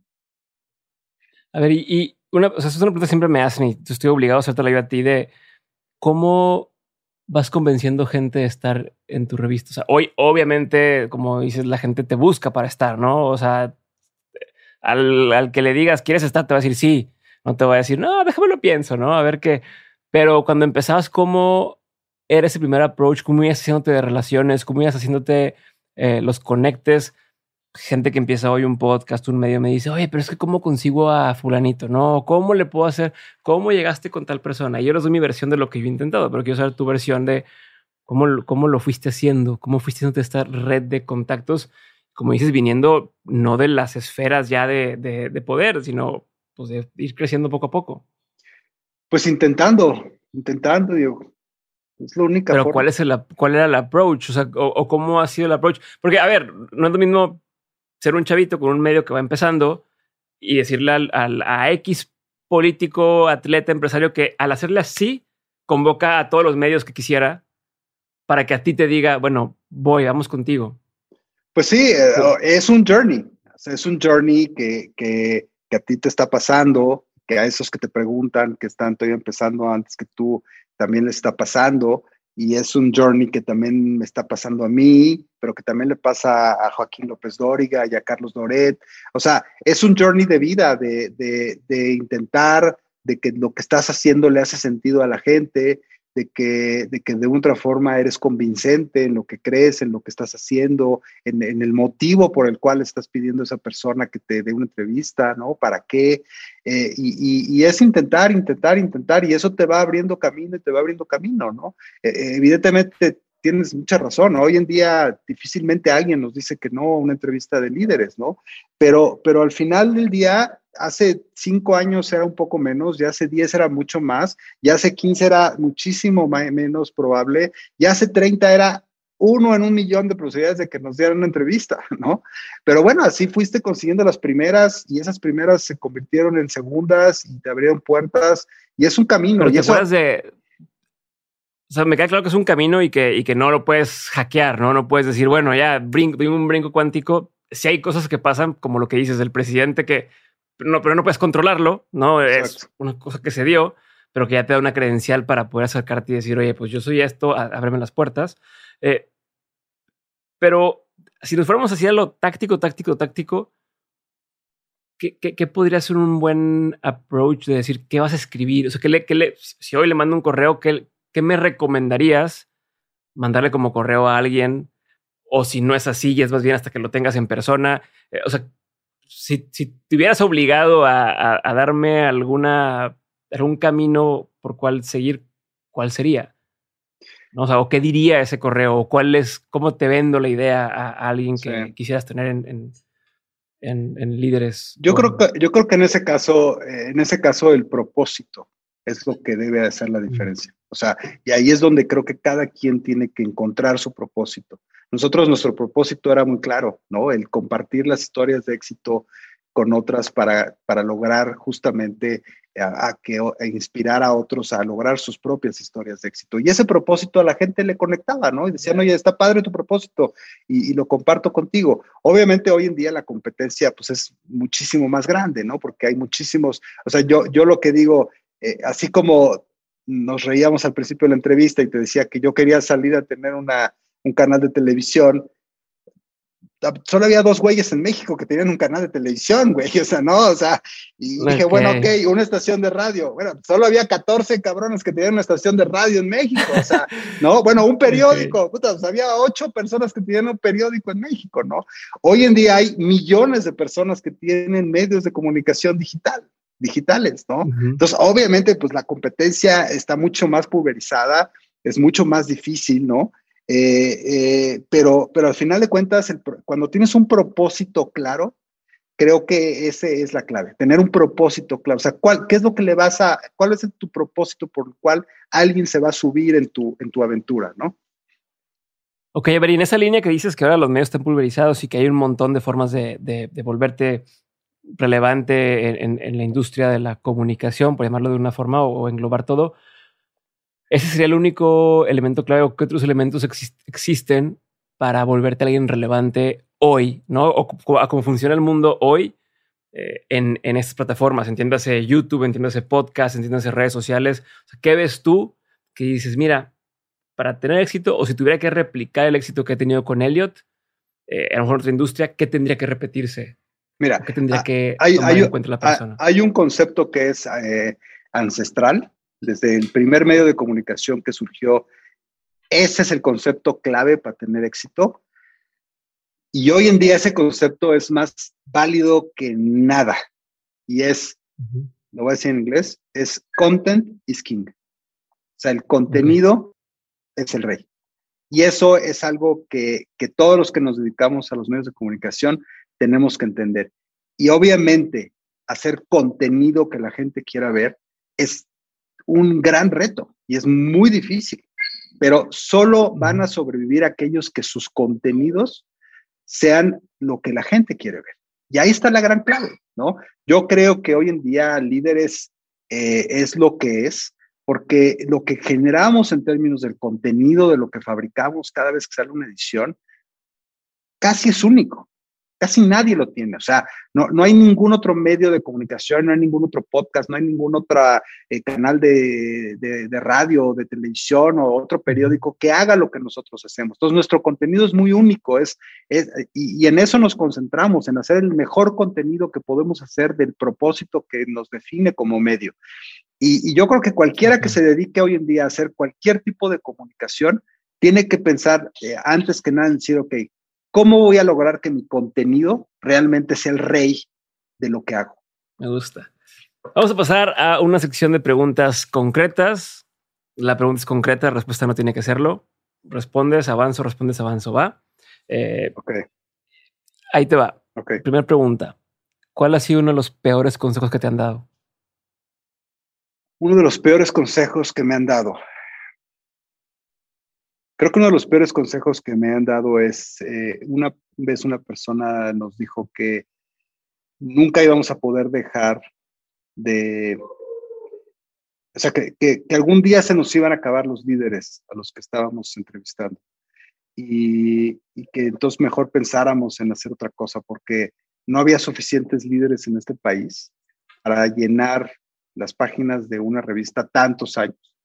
Y, eso pues me pareció a mí que era una pésima idea porque pues yo siempre he pensado que líderes pues siempre habrá, ¿no? Y cada generación irá a sacar sus propios líderes. Entonces, pues no, no, no era un buen consejo pensar que los líderes se nos iban a acabar. Una pregunta que no es de las concretas, pero ahorita se me vino a la mente que, que es, ¿tú te consideras ya un líder como los que pones en tu revista? O sea, ¿tú crees que ya, ya has logrado estar en ese nivel?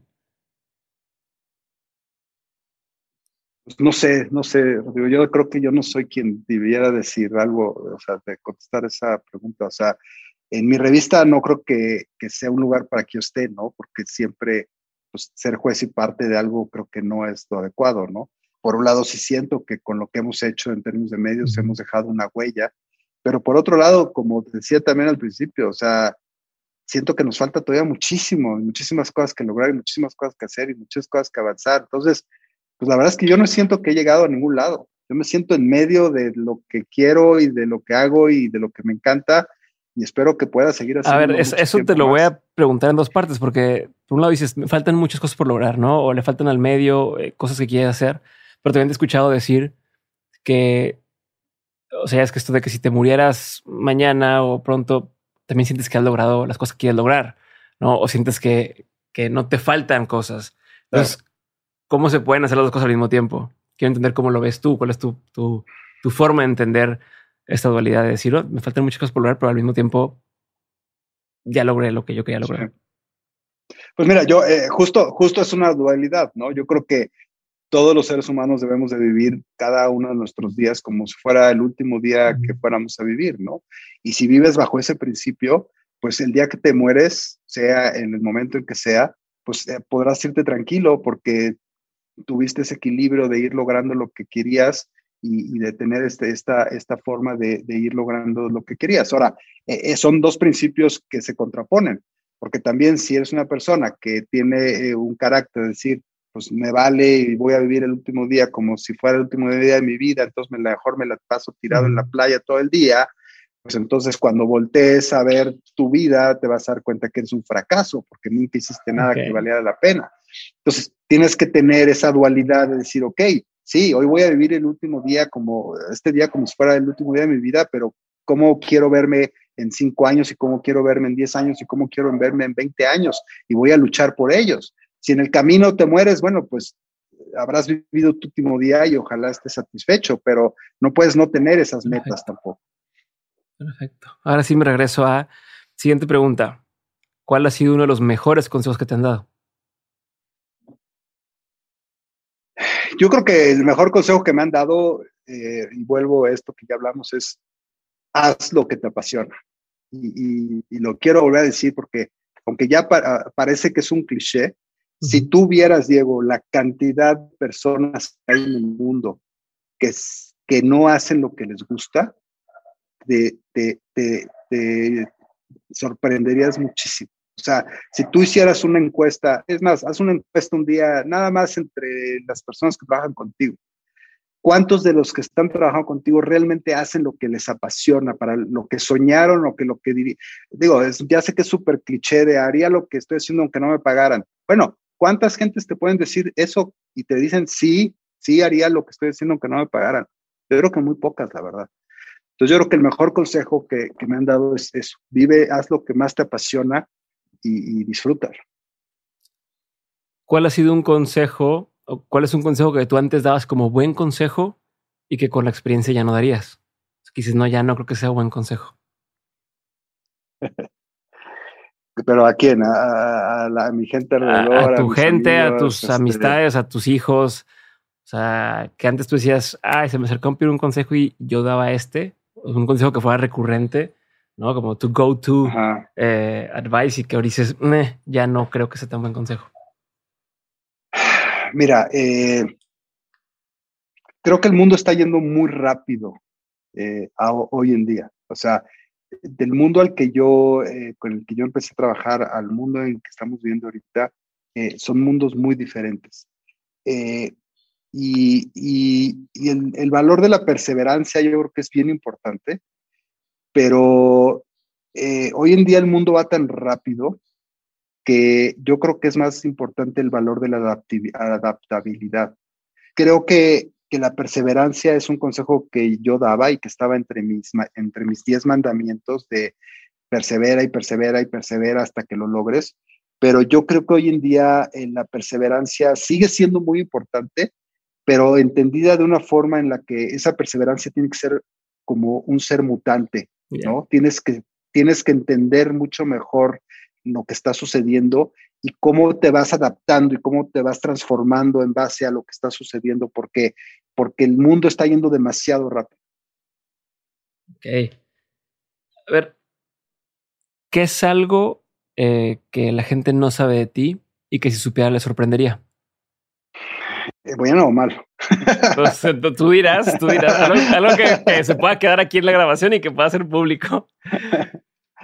Eh, yo creo que soy, mira, yo, yo, yo aparente, aparento de repente ser un hombre muy frío, eh, eh, pero soy muy, soy increíblemente sentimental.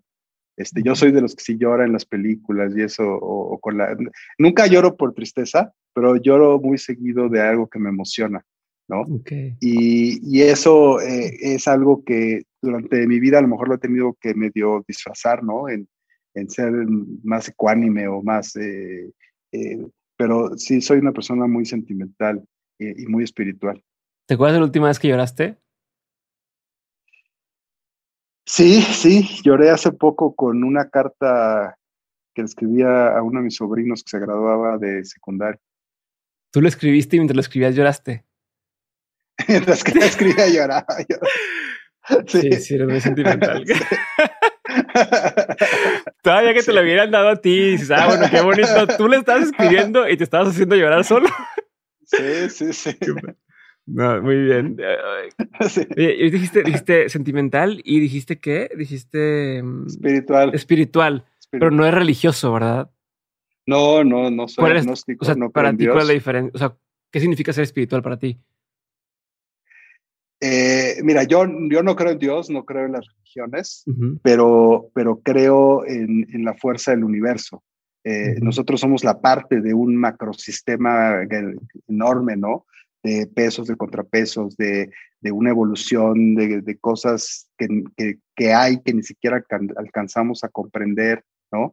Y, y, que están ahí, ¿no? Y que es energía, y que son fuerzas, y que, y que es eh, intención, y que es amor y que es eh, pasión y entrega. Y, creo mucho en eso, en la espiritualidad, ¿no? Soy, me, me encantan, eh, te digo, no soy religioso, pero eh, si me dices que va a haber una, una, una, ceremonia holística para agradecerle al sol que nos ilumina todos los días, feliz voy, ¿no? Este, porque sí, creo, creo mucho en la gratitud, ¿no? La gratitud al mundo, al planeta, a lo que nos hizo, eh, y por lo que estamos aquí pues, viviendo esta aventura que se llama vida, ¿no? ¿Y, y, y cómo ves estas figuras religiosas? hablando del Dalai Lama, por ejemplo, o sea, tú no creyendo en la religión, ¿cómo explica su poder o cómo ¿Sabes qué, qué, efecto tiene en ti estar sentado con una persona como esa? Dices, ah, no, pero pues este cuate, eh, no, como puro cuento o, o hay algo más atrás. ¿Qué, qué interpretas tú? Mira, yo creo que las religiones son muy importantes porque son, eh, las religiones son eh, contenedoras de principios de funcionamiento de, civilización. Eh, las, religiones funcionan como contenedores de, masivos de qué hay que hacer, qué no hay que hacer, qué está bien, qué no está bien, cómo, cómo aspirar al más allá, etcétera, etcétera. Y creo que eso a la gente en general le da marcos de referencia, ¿no? Que son importantes y que de otra forma a lo mejor no tendrían por ellos mismos. Entonces, creo que las religiones efectivamente juegan un papel más de contención social, de contención de lo que es la forma de actuar de las personas, de lo que sienten, de muchas cosas que no todo mundo tiene por qué tener la capacidad de explicarse a sí mismo, ¿no? De cómo funcionar o de cómo manejar ciertas cosas. Entonces, creo que, eso es muy importante. Y si sientes algo... sí, digo, son líderes al final, ¿no? Son líderes que a través de sus ideas mueven otro tipo de cosas, ¿no? Pero ¿y a ti te pasa cuando hablas con esta gente que sientes algo o no sientes? Ya es como dicen de pronto que, ah, me senté, estuve enfrente del Papa o estuve enfrente del Dalai o estuve enfrente de tal y se sentía su su energía o su lo que quieras. Sí. ¿Te pasa? ¿Hay algo que se siente? Sí, o? sí, no, sí, sí se siente porque son grandes líderes, Diego. Cuando entrevisté al Dalai Lama este, en la India eh, hace como 15 años. Que manejaste horas y luego el, tren. Sí, y... sí, o sea, ver al Dalai Lama, visitar al Dalai Lama, estar enfrente de un líder espiritual como el líder de, los, de la religión budista, pues es una experiencia increíble, ¿no? O sea, es un hombre que de una u otra forma tiene una, una, una, altitud intelectual, moral, este, eh, personal impresionante. Ok, y, nada más siguiendo en esa línea tantito, eh, ¿crecen otras cosas así como ah, los chamanes o la astrología o eh, numerología o ese tipo de cuestiones o no? Este, no, la verdad no, soy muy pragmático, soy, soy este, soy como muy pragmático, así creo lo que puedo ver y tocar y, actúo en base a eso. Ok. Otra pregunta que no es de mis concretas, pero justo ahorita que mencionabas, ¿te pasa mucho que tus, tus líderes que seleccionas tienen este tema del síndrome del impostor? O sea, que digan, oye, tú vas a ser uno de los líderes, te mencioné, ah, no, pero como yo, este, sin, sin, ¿no? O, o, o, o, los que les dices, dicen, sí, soy un chingón. ¿Qué es lo que más pasa? No, yo creo que hay de todo, Diego. O sea, eh, me he topado con líderes de altísimo nivel que son muy sencillos y que, que sí tienen esta, este tema de, no querer destacar y de que lo que ellos han hecho finalmente no tiene por qué, no tienen por qué presumirlo ni, nada así. Hasta efectivamente líderes que, que, sí les gusta mucho compartir sus experiencias, sus ideas, sus visiones, porque creen que, que pueden ayudar a muchas otras personas. Yo creo que ahí sí el mosaico de personalidades y de formas de pensar es muy grande. No, yo no diría que hay un lugar, un común denominador. Sí, sí me ha tocado y sí te puedo decir que es, que es una, una, una constante de que entre más alto está el líder es más sencillo y, menos eh, presuncioso. Y, muchas veces los que todavía eh, van en el camino o están más abajo son los que pierden el piso eh, o, se sienten más de lo que realmente son, ¿no? O sea, y yo y mi experiencia con los grandes, grandes líderes, con todo y que ustedes son muy inaccesibles, ¿no? Porque son gentes muy importantes, realmente ya cuando estás con ellos, son gentes súper sencillas, ¿no? Súper humanas, y, cero creídas. Eh, no sé, e, es un fenómeno que he visto y, muchas veces la gente la que está a su alrededor, pues son las que son las más eh, prepotentes o las más... Eh, como el cadenero del antro, ¿no? Como el cadenero del antro que se siente soñado porque tiene aquí su audífono y, ya anda. Ok. Oye, ¿por qué crees que sean tan privados? O sea, ¿por qué crees que sean tan difíciles de acceder a ciertas personas? O sea, hablando de que son muy sencillos, pero ¿por qué ponen tantas barreras para que la gente no pueda entrar? ¿De dónde viene eso? Mira, yo creo que están muy ocupados, muchos de ellos, eh, muy concentrados en lo que tienen que hacer. Eh, entonces, eh, muchas veces sienten que, que el estar dando entrevistas o saliendo o, o, haciendo otro tipo de cosas son momentos en los que pierdes el, pierden el tiempo, ¿no? De dedicarle su atención a las cosas que para ellos son realmente importantes. Muchas veces, obviamente, eh, están abrumados por la cantidad de cosas que les llegan, ¿no? Entonces tienen que tener ciertos filtros, cierta cantidad de personas filtrando que sí, que no, por razones obvias. Pero te digo, ya que llegas a ellas, te das cuenta que son, en la, en la mayoría de los casos, personas muy sencillas, ¿no? Perfecto. Siguiente pregunta, las que tengo. ¿Qué opinión tienes que poca gente comparte contigo? Eh, ¿Qué opinión tengo de que poca gente comparte conmigo? Este, bueno, esta parte de Dios, pues yo creo que no, no, no hay muchas personas que, que, digan o se atrevan a decir tan abiertamente que no creen que hay un Dios, ¿no? Este, eh, y en la parte de mi trabajo, yo creo que, que el atreverme a hacer cosas o atrevernos a hacer cosas que, que de repente no deberíamos de hacer y que de todas las hacemos, yo creo que sería lo que de repente más encuentro ahí, eh, eh, eh, resistencia internas en mis equipos de trabajo, algo así, pero, pero bueno, siempre hay que intentar. ¿Tienes algún ejemplo de alguna de esas cosas que no deberías de hacer y que, que están empujando? Pues por ejemplo, la lista de los 300 es una de ellas. cuando la primera vez se me ocurrió hacer la lista de los 300 hace 22 o 23 años, se la, le presenté la idea a mi hermano Jorge, que era mi socio, bueno, que es mi socio, y, me dijo, no, estás loco, o sea, ¿cómo hacer eso? O sea, imagínate, o sea, nosotros nos vamos a poner a decir quién es quién en este país y quiénes son los líderes y quién no, e, es, es como, como muy pretencioso, ¿no? Y, y, de hecho me hizo guardar la idea en un cajón como dos años. Eh, y hasta que no hubo una circunstancia en la empresa que nos obligó a decir, necesitamos un producto que, que genere un impacto eh, importante, un día entré a la oficina de mi hermano y le dije, a ver, Jorge, vamos a hacer la lista de los 300, quieras o no quieras, la necesitamos. Y en 1900, en el 2001 salió por primera vez la lista de los 300. Ok. No, aparte fue un tareón eso de 300, porque no, o sea, había hecho un top 10 o, ya sabes, ¿no? Los 50. Sí, sí, sí. Este, no, vámonos por todo, 300. Los 300. Oye, a ver, ¿qué es algo que te da mucha curiosidad hoy en día? que es algo que me da mucha curiosidad en día. Fíjate que eso, eh, eso creo que es también algo bien padre, parte de mi personalidad que aprecio mucho.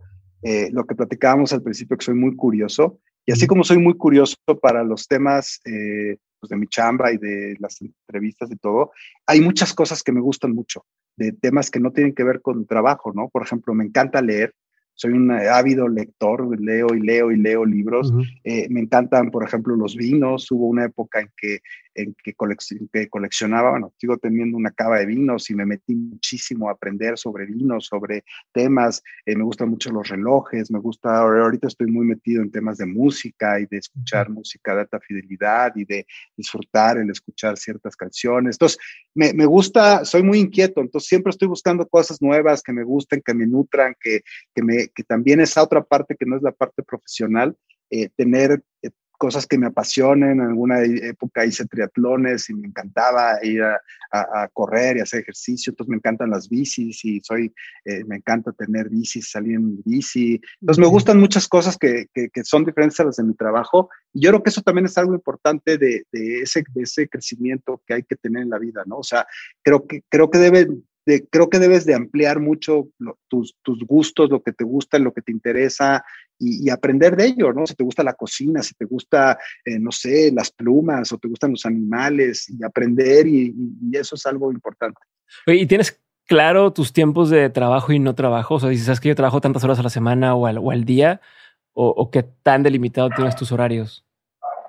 Fíjate que sí lo tengo claro, pero tampoco lo tengo así como por horarios. O sea, es como un feeling. O sea, eh, de repente a lo mejor una tarde no tengo nada que hacer y no por eso digo de 4 a 6 tengo que estar haciendo algo, ¿no? A lo mejor digo, no tengo nada que hacer, voy a aprovechar la tarde para irme con mis hijos al cine y estar con ellos y disfrutarlos, eh, pero a lo mejor eh, un domingo tengo que trabajar toda la tarde porque la semana que entra tenemos una presentación de algo y modo, el domingo hay que trabajar. Entonces, sí, sí tengo eso, ese, sí tengo esa concepción como decir, a ver, tengo que, equilibrar y, la verdad es que también hay que decirlo, o sea, si quieres tener éxito en la vida, sí tienes que trabajar mucho, o sea, no es algo que te puedas eh, evitar, ¿eh? o sea, no tampoco conozco a nadie que me eh, diga, mira, me ha ido súper bien la vida trabajando dos horas diarias, o sea, eso no existe.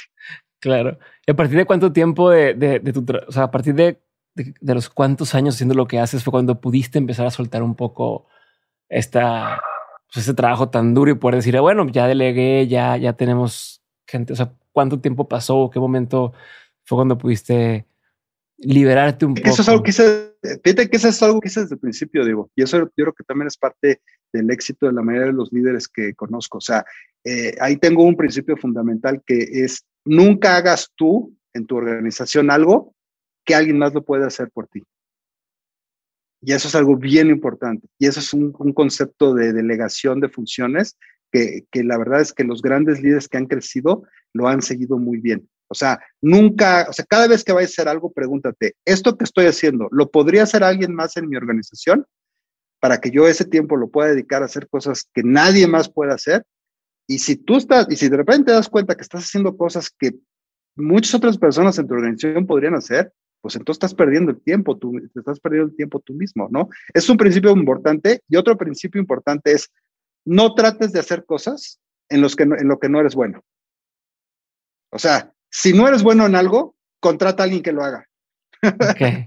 Porque si no, nunca te va a salir bien. O sea, concéntrate en, lo, que, en lo que desarrollas la habilidad y, pruebas y demás, ya se fue todo el tiempo del mundo. Exacto. No contrates a nadie que no, que, sea, no hagas nada que alguien más podría hacer por ti y nunca hagas, trates de hacer algo en lo que no eres bueno. Mejor contrata a alguien que lo haga por ti. Ok. ¿Tienes algún otro principio de esos? Así que tengas, porque ya tienes el tema de la perseverancia adaptable, ¿no? El tema de adaptabilidad, el tema este de, de, delegar de esa manera. ¿Hay algo más que digas, ya, esto a huevo lo sigo? Mira, yo creo que una de las cosas más importantes de, de, un líder, de una organización o de algo, es eh, tener siempre un pedazo de tu mente en el futuro. Y eso también, también se lo aprendí a Salinas, fíjate, y eso es muy interesante. Eh, Salinas, eh, o sea, estar en un, gobierno, cualquiera que sea la posición, es como estar en una silla eléctrica. O sea, todos los días eh, hay, hay fires, ¿no? Por todos lados, es que estar apagando fuegos y broncas y todo. Y la verdad es que a la mayoría de los políticos se les acaba, se les acaba yendo su función, eh, eh, o políticos o empresarios, ¿no? Se les acaba yendo su día en apagar fuegos, porque cuando tienes una, una organización compleja, pues acabas un poco involucrado en todo lo que es apagar fuegos. Salinas tenía un equipo de trabajo que no estaba en el día a día y que estaba planeando en el largo plazo. Lo ellos, ellos, si hoy explotaba una central eléctrica, este equipo de trabajo ni le importaba, ¿no? Ellos estaban pensando en qué es lo que iba a pasar en tres meses, qué es lo que iba a pasar en seis meses, qué es lo que iba a pasar en un año, y ellos son los que marcaban la agenda. O sea, ellos son los que decían, a ver, hoy tiene que haber una cita con fulano de tal. Y los que estaban en el on fire de todos los días decían, pero ¿por qué? O sea, ahorita no es importante que vea ese güey, no mames, o sea, traemos mil broncas. Hoy tiene que ver el presidente a fulano de tal. Bueno, seis meses después estaba firmando un tratado de libre comercio porque esa reunión había preparado las circunstancias para que se firmara ese tratado de libre. Entonces, yo creo que como líder siempre tienes que tener un pie y tienes que darte los espacios, Diego. Por ejemplo, yo me los doy mucho cuando hago ejercicio, de estar pensando en el futuro, de estar de estar, de generar estos procesos de imaginación, de pensamiento, de ver qué quiero que pase, a dónde quiero llegar, qué es lo que está pasando en esta industria, qué es lo que va a pasar aquí. Así, así surgió Elliot, eh, así surgió Elliot, ¿no? O sea, justo te iba a decir, cuando, ahí, le atinaste muy bien. Pues sí, porque cuando empezamos a hacer la transformación de líderes a la parte digital, yo dije, a ver, no va a ser suficiente. Necesitamos generar un medio de comunicación que sea nativo de las redes sociales, que sea nativo de los, de, los medios digitales, para que realmente tengamos éxito y que nazca con un modelo de negocio totalmente diferente dentro de las redes sociales. Y bueno, hoy Elio Channel es el medio, es el canal de YouTube de generación de contenidos originales más visto del mundo de habla hispana. O sea, es un, es un fenómeno brutal. O sea, somos el canal YouTube más visto del mundo, Diego. O sea, está grueso. Y a ver, y así como ese, así como diste en el, diste en el blanco con, con 300 líderes, diste en el blanco con Elliot, ahora que estás hablando de pensar a futuro y demás, dices, a lo mejor no, no qué proyecto en específico, pero dices, este nicho o esta industria o esto es algo a lo que tenemos que poner atención. O sea, tienes como un siguiente cosa en la mira. O sea, o sea, me siento muy orgulloso de lo que hemos hecho en Estados Unidos. Hoy en día en Estados Unidos tenemos pues, la revista hispana más importante en, el mercado americano y eso también es algo que vimos. Eh, hace 22 años que lanzamos la revista Latino Leaders allá. Eh, el, mercado hispano de Estados Unidos es un mercado enorme. Eh, hay 45 millones de, de hispanohablantes en Estados Unidos, en el país más poderoso del mundo. Y, y ahí hay, hay, muchas oportunidades en el mercado americano, en el mercado hispano. Yo creo que eh, algún día, bueno, ya ahorita el, mercado hispano eh, es la primera minoría, o sea, hay más hispanohablantes que, que afroamericanos en los Estados Unidos, ¿no? Y, y, las, todas las estadísticas indican que en, los próximos 20 o 30 años los hispanos van a ser un tercio de la población de los Estados Unidos. Entonces, e, esas tendencias son muy importantes. Lo que estamos haciendo en la industria de la energía con nuestra revista Petróleo y Energía, que aunque estos años han sido muy malos por, eh, por el tema del, del presidente y de sus políticas, eh, en la energía tiene un futuro también brutal, ¿no? Sobre todo en el tema de las energías limpias, de todo el tema de, lo que va a pasar con los, las energías sustentables, la energía solar. Bueno, uno de los hombres más ricos del mundo, pues es, este Elon Musk, ¿no? Que, que mucho de su principio es los temas eléctricos y de la energía eléctrica, etcétera, etcétera. Y, y en temas del digital, fíjate que el tema digital es un tema que, que, que, que es bien interesante porque eh, de ser un medio tradicional, como bien dices, nos montamos a un tema digital y hoy tenemos uno de los medios digitales más exitosos del mundo de habla hispana. Y ahí mi visión es de, de muy corto alcance porque está cambiando tanto que, que, básicamente nosotros somos los que estamos cambiando la realidad del, digital, ¿no? Obviamente no somos Facebook, ni Twitter, ni, ni, ni, Google, ¿no? Que son los líderes indiscutibles en la parte de, de las plataformas, pero en la, en la, parte de la generación de contenido eh, es, es nosotros, nosotros, o sea, nosotros somos los que vamos un poco a la vanguardia de lo que se está haciendo con las nuevas generaciones. Entonces, ahí la verdad es que nos estamos moviendo mucho al día, ¿no? De lo que vamos sintiendo, de lo que vamos viendo, lo que va pasando y un poco nosotros estamos inventando el futuro. Entonces, eso es muy emocionante también. Perfecto. Tres preguntas más, nada más. Gracias por tu tiempo, que yo sé que estoy, estoy pasándome de lanza, pero tres preguntas más. Una nada más es eh, película, libro, documental, serie, pieza de arte, cualquiera de estas, no tienen que ser todas, que haya marcado un antes y un después. O sea, no de cuáles me recomiendas para, no, que en tu vida hayas dicho, no, leí esto o vi esta cosa y pum, no, me explotó la cabeza o me hizo ver las cosas de forma distinta. Cualquiera de esos. Mira, la, película que marcó mi vida fue Star Wars. Ok. Eh, la primera, el capítulo 4. Para mí, eh, yo tenía como 16 o 17 años cuando salió Star Wars por primera vez y, para mí esa película me voló los sesos. O sea, eh, en ese momento ver algo como Star Wars, digo, con todo y que hoy la ves 30 años después y dices, no, no inventes, Star Wars fue así como algo brutal, ¿no? Para mí, siendo adolescente, eh, en términos de los sueños, de la tecnología, de lo que se podía lograr, de, de, todo eso. Eh, eh, libros me han marcado muchos. Este, tal vez el vendedor más grande del mundo, de Ocmandino, fue como, como mi Biblia en términos de, de las disciplinas, de lo que hay que hacer en la vida, de cómo tener la parte de un poco de más de ayuda personal. Pero de novelas, sin lugar a dudas, Murakami, Haruki Murakami es mi autor favorito y me encantan las novelas de, de, de Murakami, de, de, la forma en la que las escribe. Y, y de música, pues fíjate que, que, que, yo creo que, ah, digo, a mí me marcó mucho también los ochentas, ¿no? Este, eh, ahí Madonna y George Michael y, y Michael Jackson tal vez son tres de los de los artistas musicales que a mí en mi adolescencia más me marcaron. Pero te puedo decir que de música me gusta la que hoy está circulando, ¿eh? O sea, eh, estoy feliz ahorita con Ed Sheeran y con este, con la Tusa de, ¿no? y con las canciones, con las con este Bad Bunny, con todo. O sea, en la parte musical sí me puedo decir que que pues soy como un viejito contemporáneo, ¿no? Porque me gusta la música que oyen todos, me encanta escucharla y obviamente me gusta el jazz y la clásica y mucha, pero sí me gusta la música que se escucha ahorita. Sí, y no le estás pegando al, al, intelectual, no, no, yo, yo no escucho de eso porque ya sabes cómo hay gente que, no, el reggaetón no, no, porque... me gusta todo tipo de música. Buenísimo. Me encanta el reggaetón y me encanta la música clásica y me encanta el pop y me encanta... Lo único que no me gusta tanto es este el, este, el hip hop, pero fuera de eso, lo demás me gusta. Dos preguntas más. Una es, ¿qué, ¿qué, es lo más próximo que viene con 300 líderes mexicanos? ¿no? ¿Qué, ¿Qué, sigue con el proyecto? ¿Qué sigue con la revista? Sé que ya está publicada, viene el evento, pero ¿qué más hay?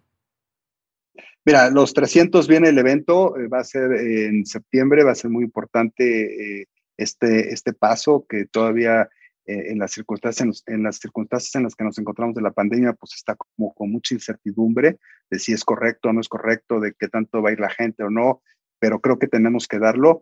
Y obviamente el regreso en el 2022 de la comida de los 300, yo creo que eso va a ser algo brutal, ¿no? Vienen los Elliot Awards el 21 de octubre y con los Elliot Awards también estamos muy emocionados porque eh, los habíamos estado haciendo físicos hasta el 2019 con un muy buen impacto en términos de redes sociales, como de 3, 400 mil personas viéndonos en vivo a la hora de la transmisión de los Elliot. Y el año pasado que no los pudimos hacer en vivo y los tuvimos que grabar, tuvimos casi 2 millones de visualizaciones en vivo a la hora de que estaba sucediendo el evento. Entonces, eh, ahora los Elliot a partir de ahora van a ser siempre grabados, los grabamos en los Quarry Studios eh, en unas semanas más, y se van a transmitir en vivo en nuestro canal eh, de YouTube en, en, 21 de octubre. Entonces son los dos grandes eventos de cierre de año, Diego, que me traen muy emocionado y muy prendido. Buenísimo.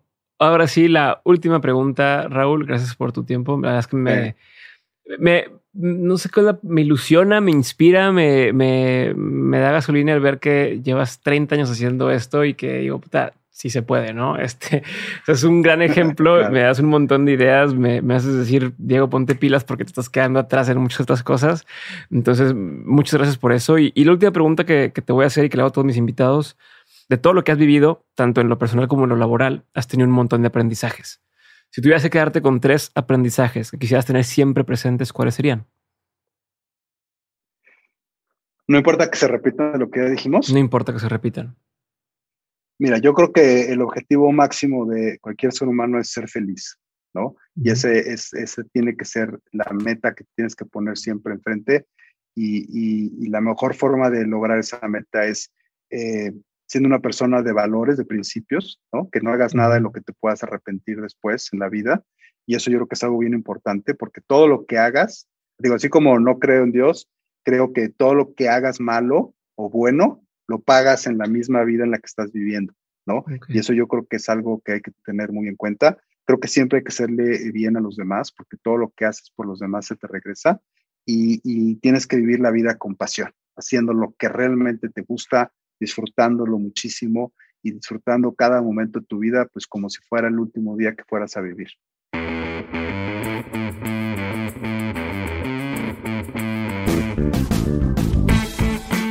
Gracias por escuchar este episodio con Raúl Ferráez. Espero te haya gustado tanto como a mí. Y para terminar, te dejo como recordatorio que si aún no lo haces, también nos puedes seguir en nuestro canal de YouTube o en el canal en el que tenemos los clips del episodio. Cuando tienes un pedacito que te gustó pero no quieres volver a ver todo el episodio, entra y busca Dementes Clips en YouTube y vas a encontrar las partes más importantes de cada episodio resumidas en pequeños videos de 4, 5 o 2 minutos para que puedas compartirlo con alguien más. Entonces, sin más ni más, me despido por hoy.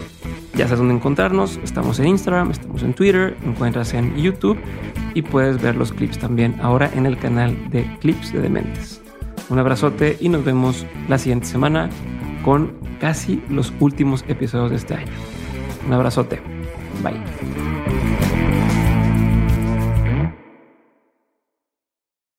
It is Ryan here and I have a question for you. What do you do when you win? Like are you a fist pumper? a woohooer, a hand clapper, a high fiver. I kind of like the high five, but if you want to hone in on those winning moves, check out Chumba Casino. At ChumbaCasino.com, choose from hundreds of social casino style games for your chance to redeem serious cash prizes. There are new game releases weekly, plus free daily bonuses. So don't wait. Start having the most fun ever at ChumbaCasino.com. No purchase necessary. VGW. Void were prohibited by law. See terms and conditions. 18 plus.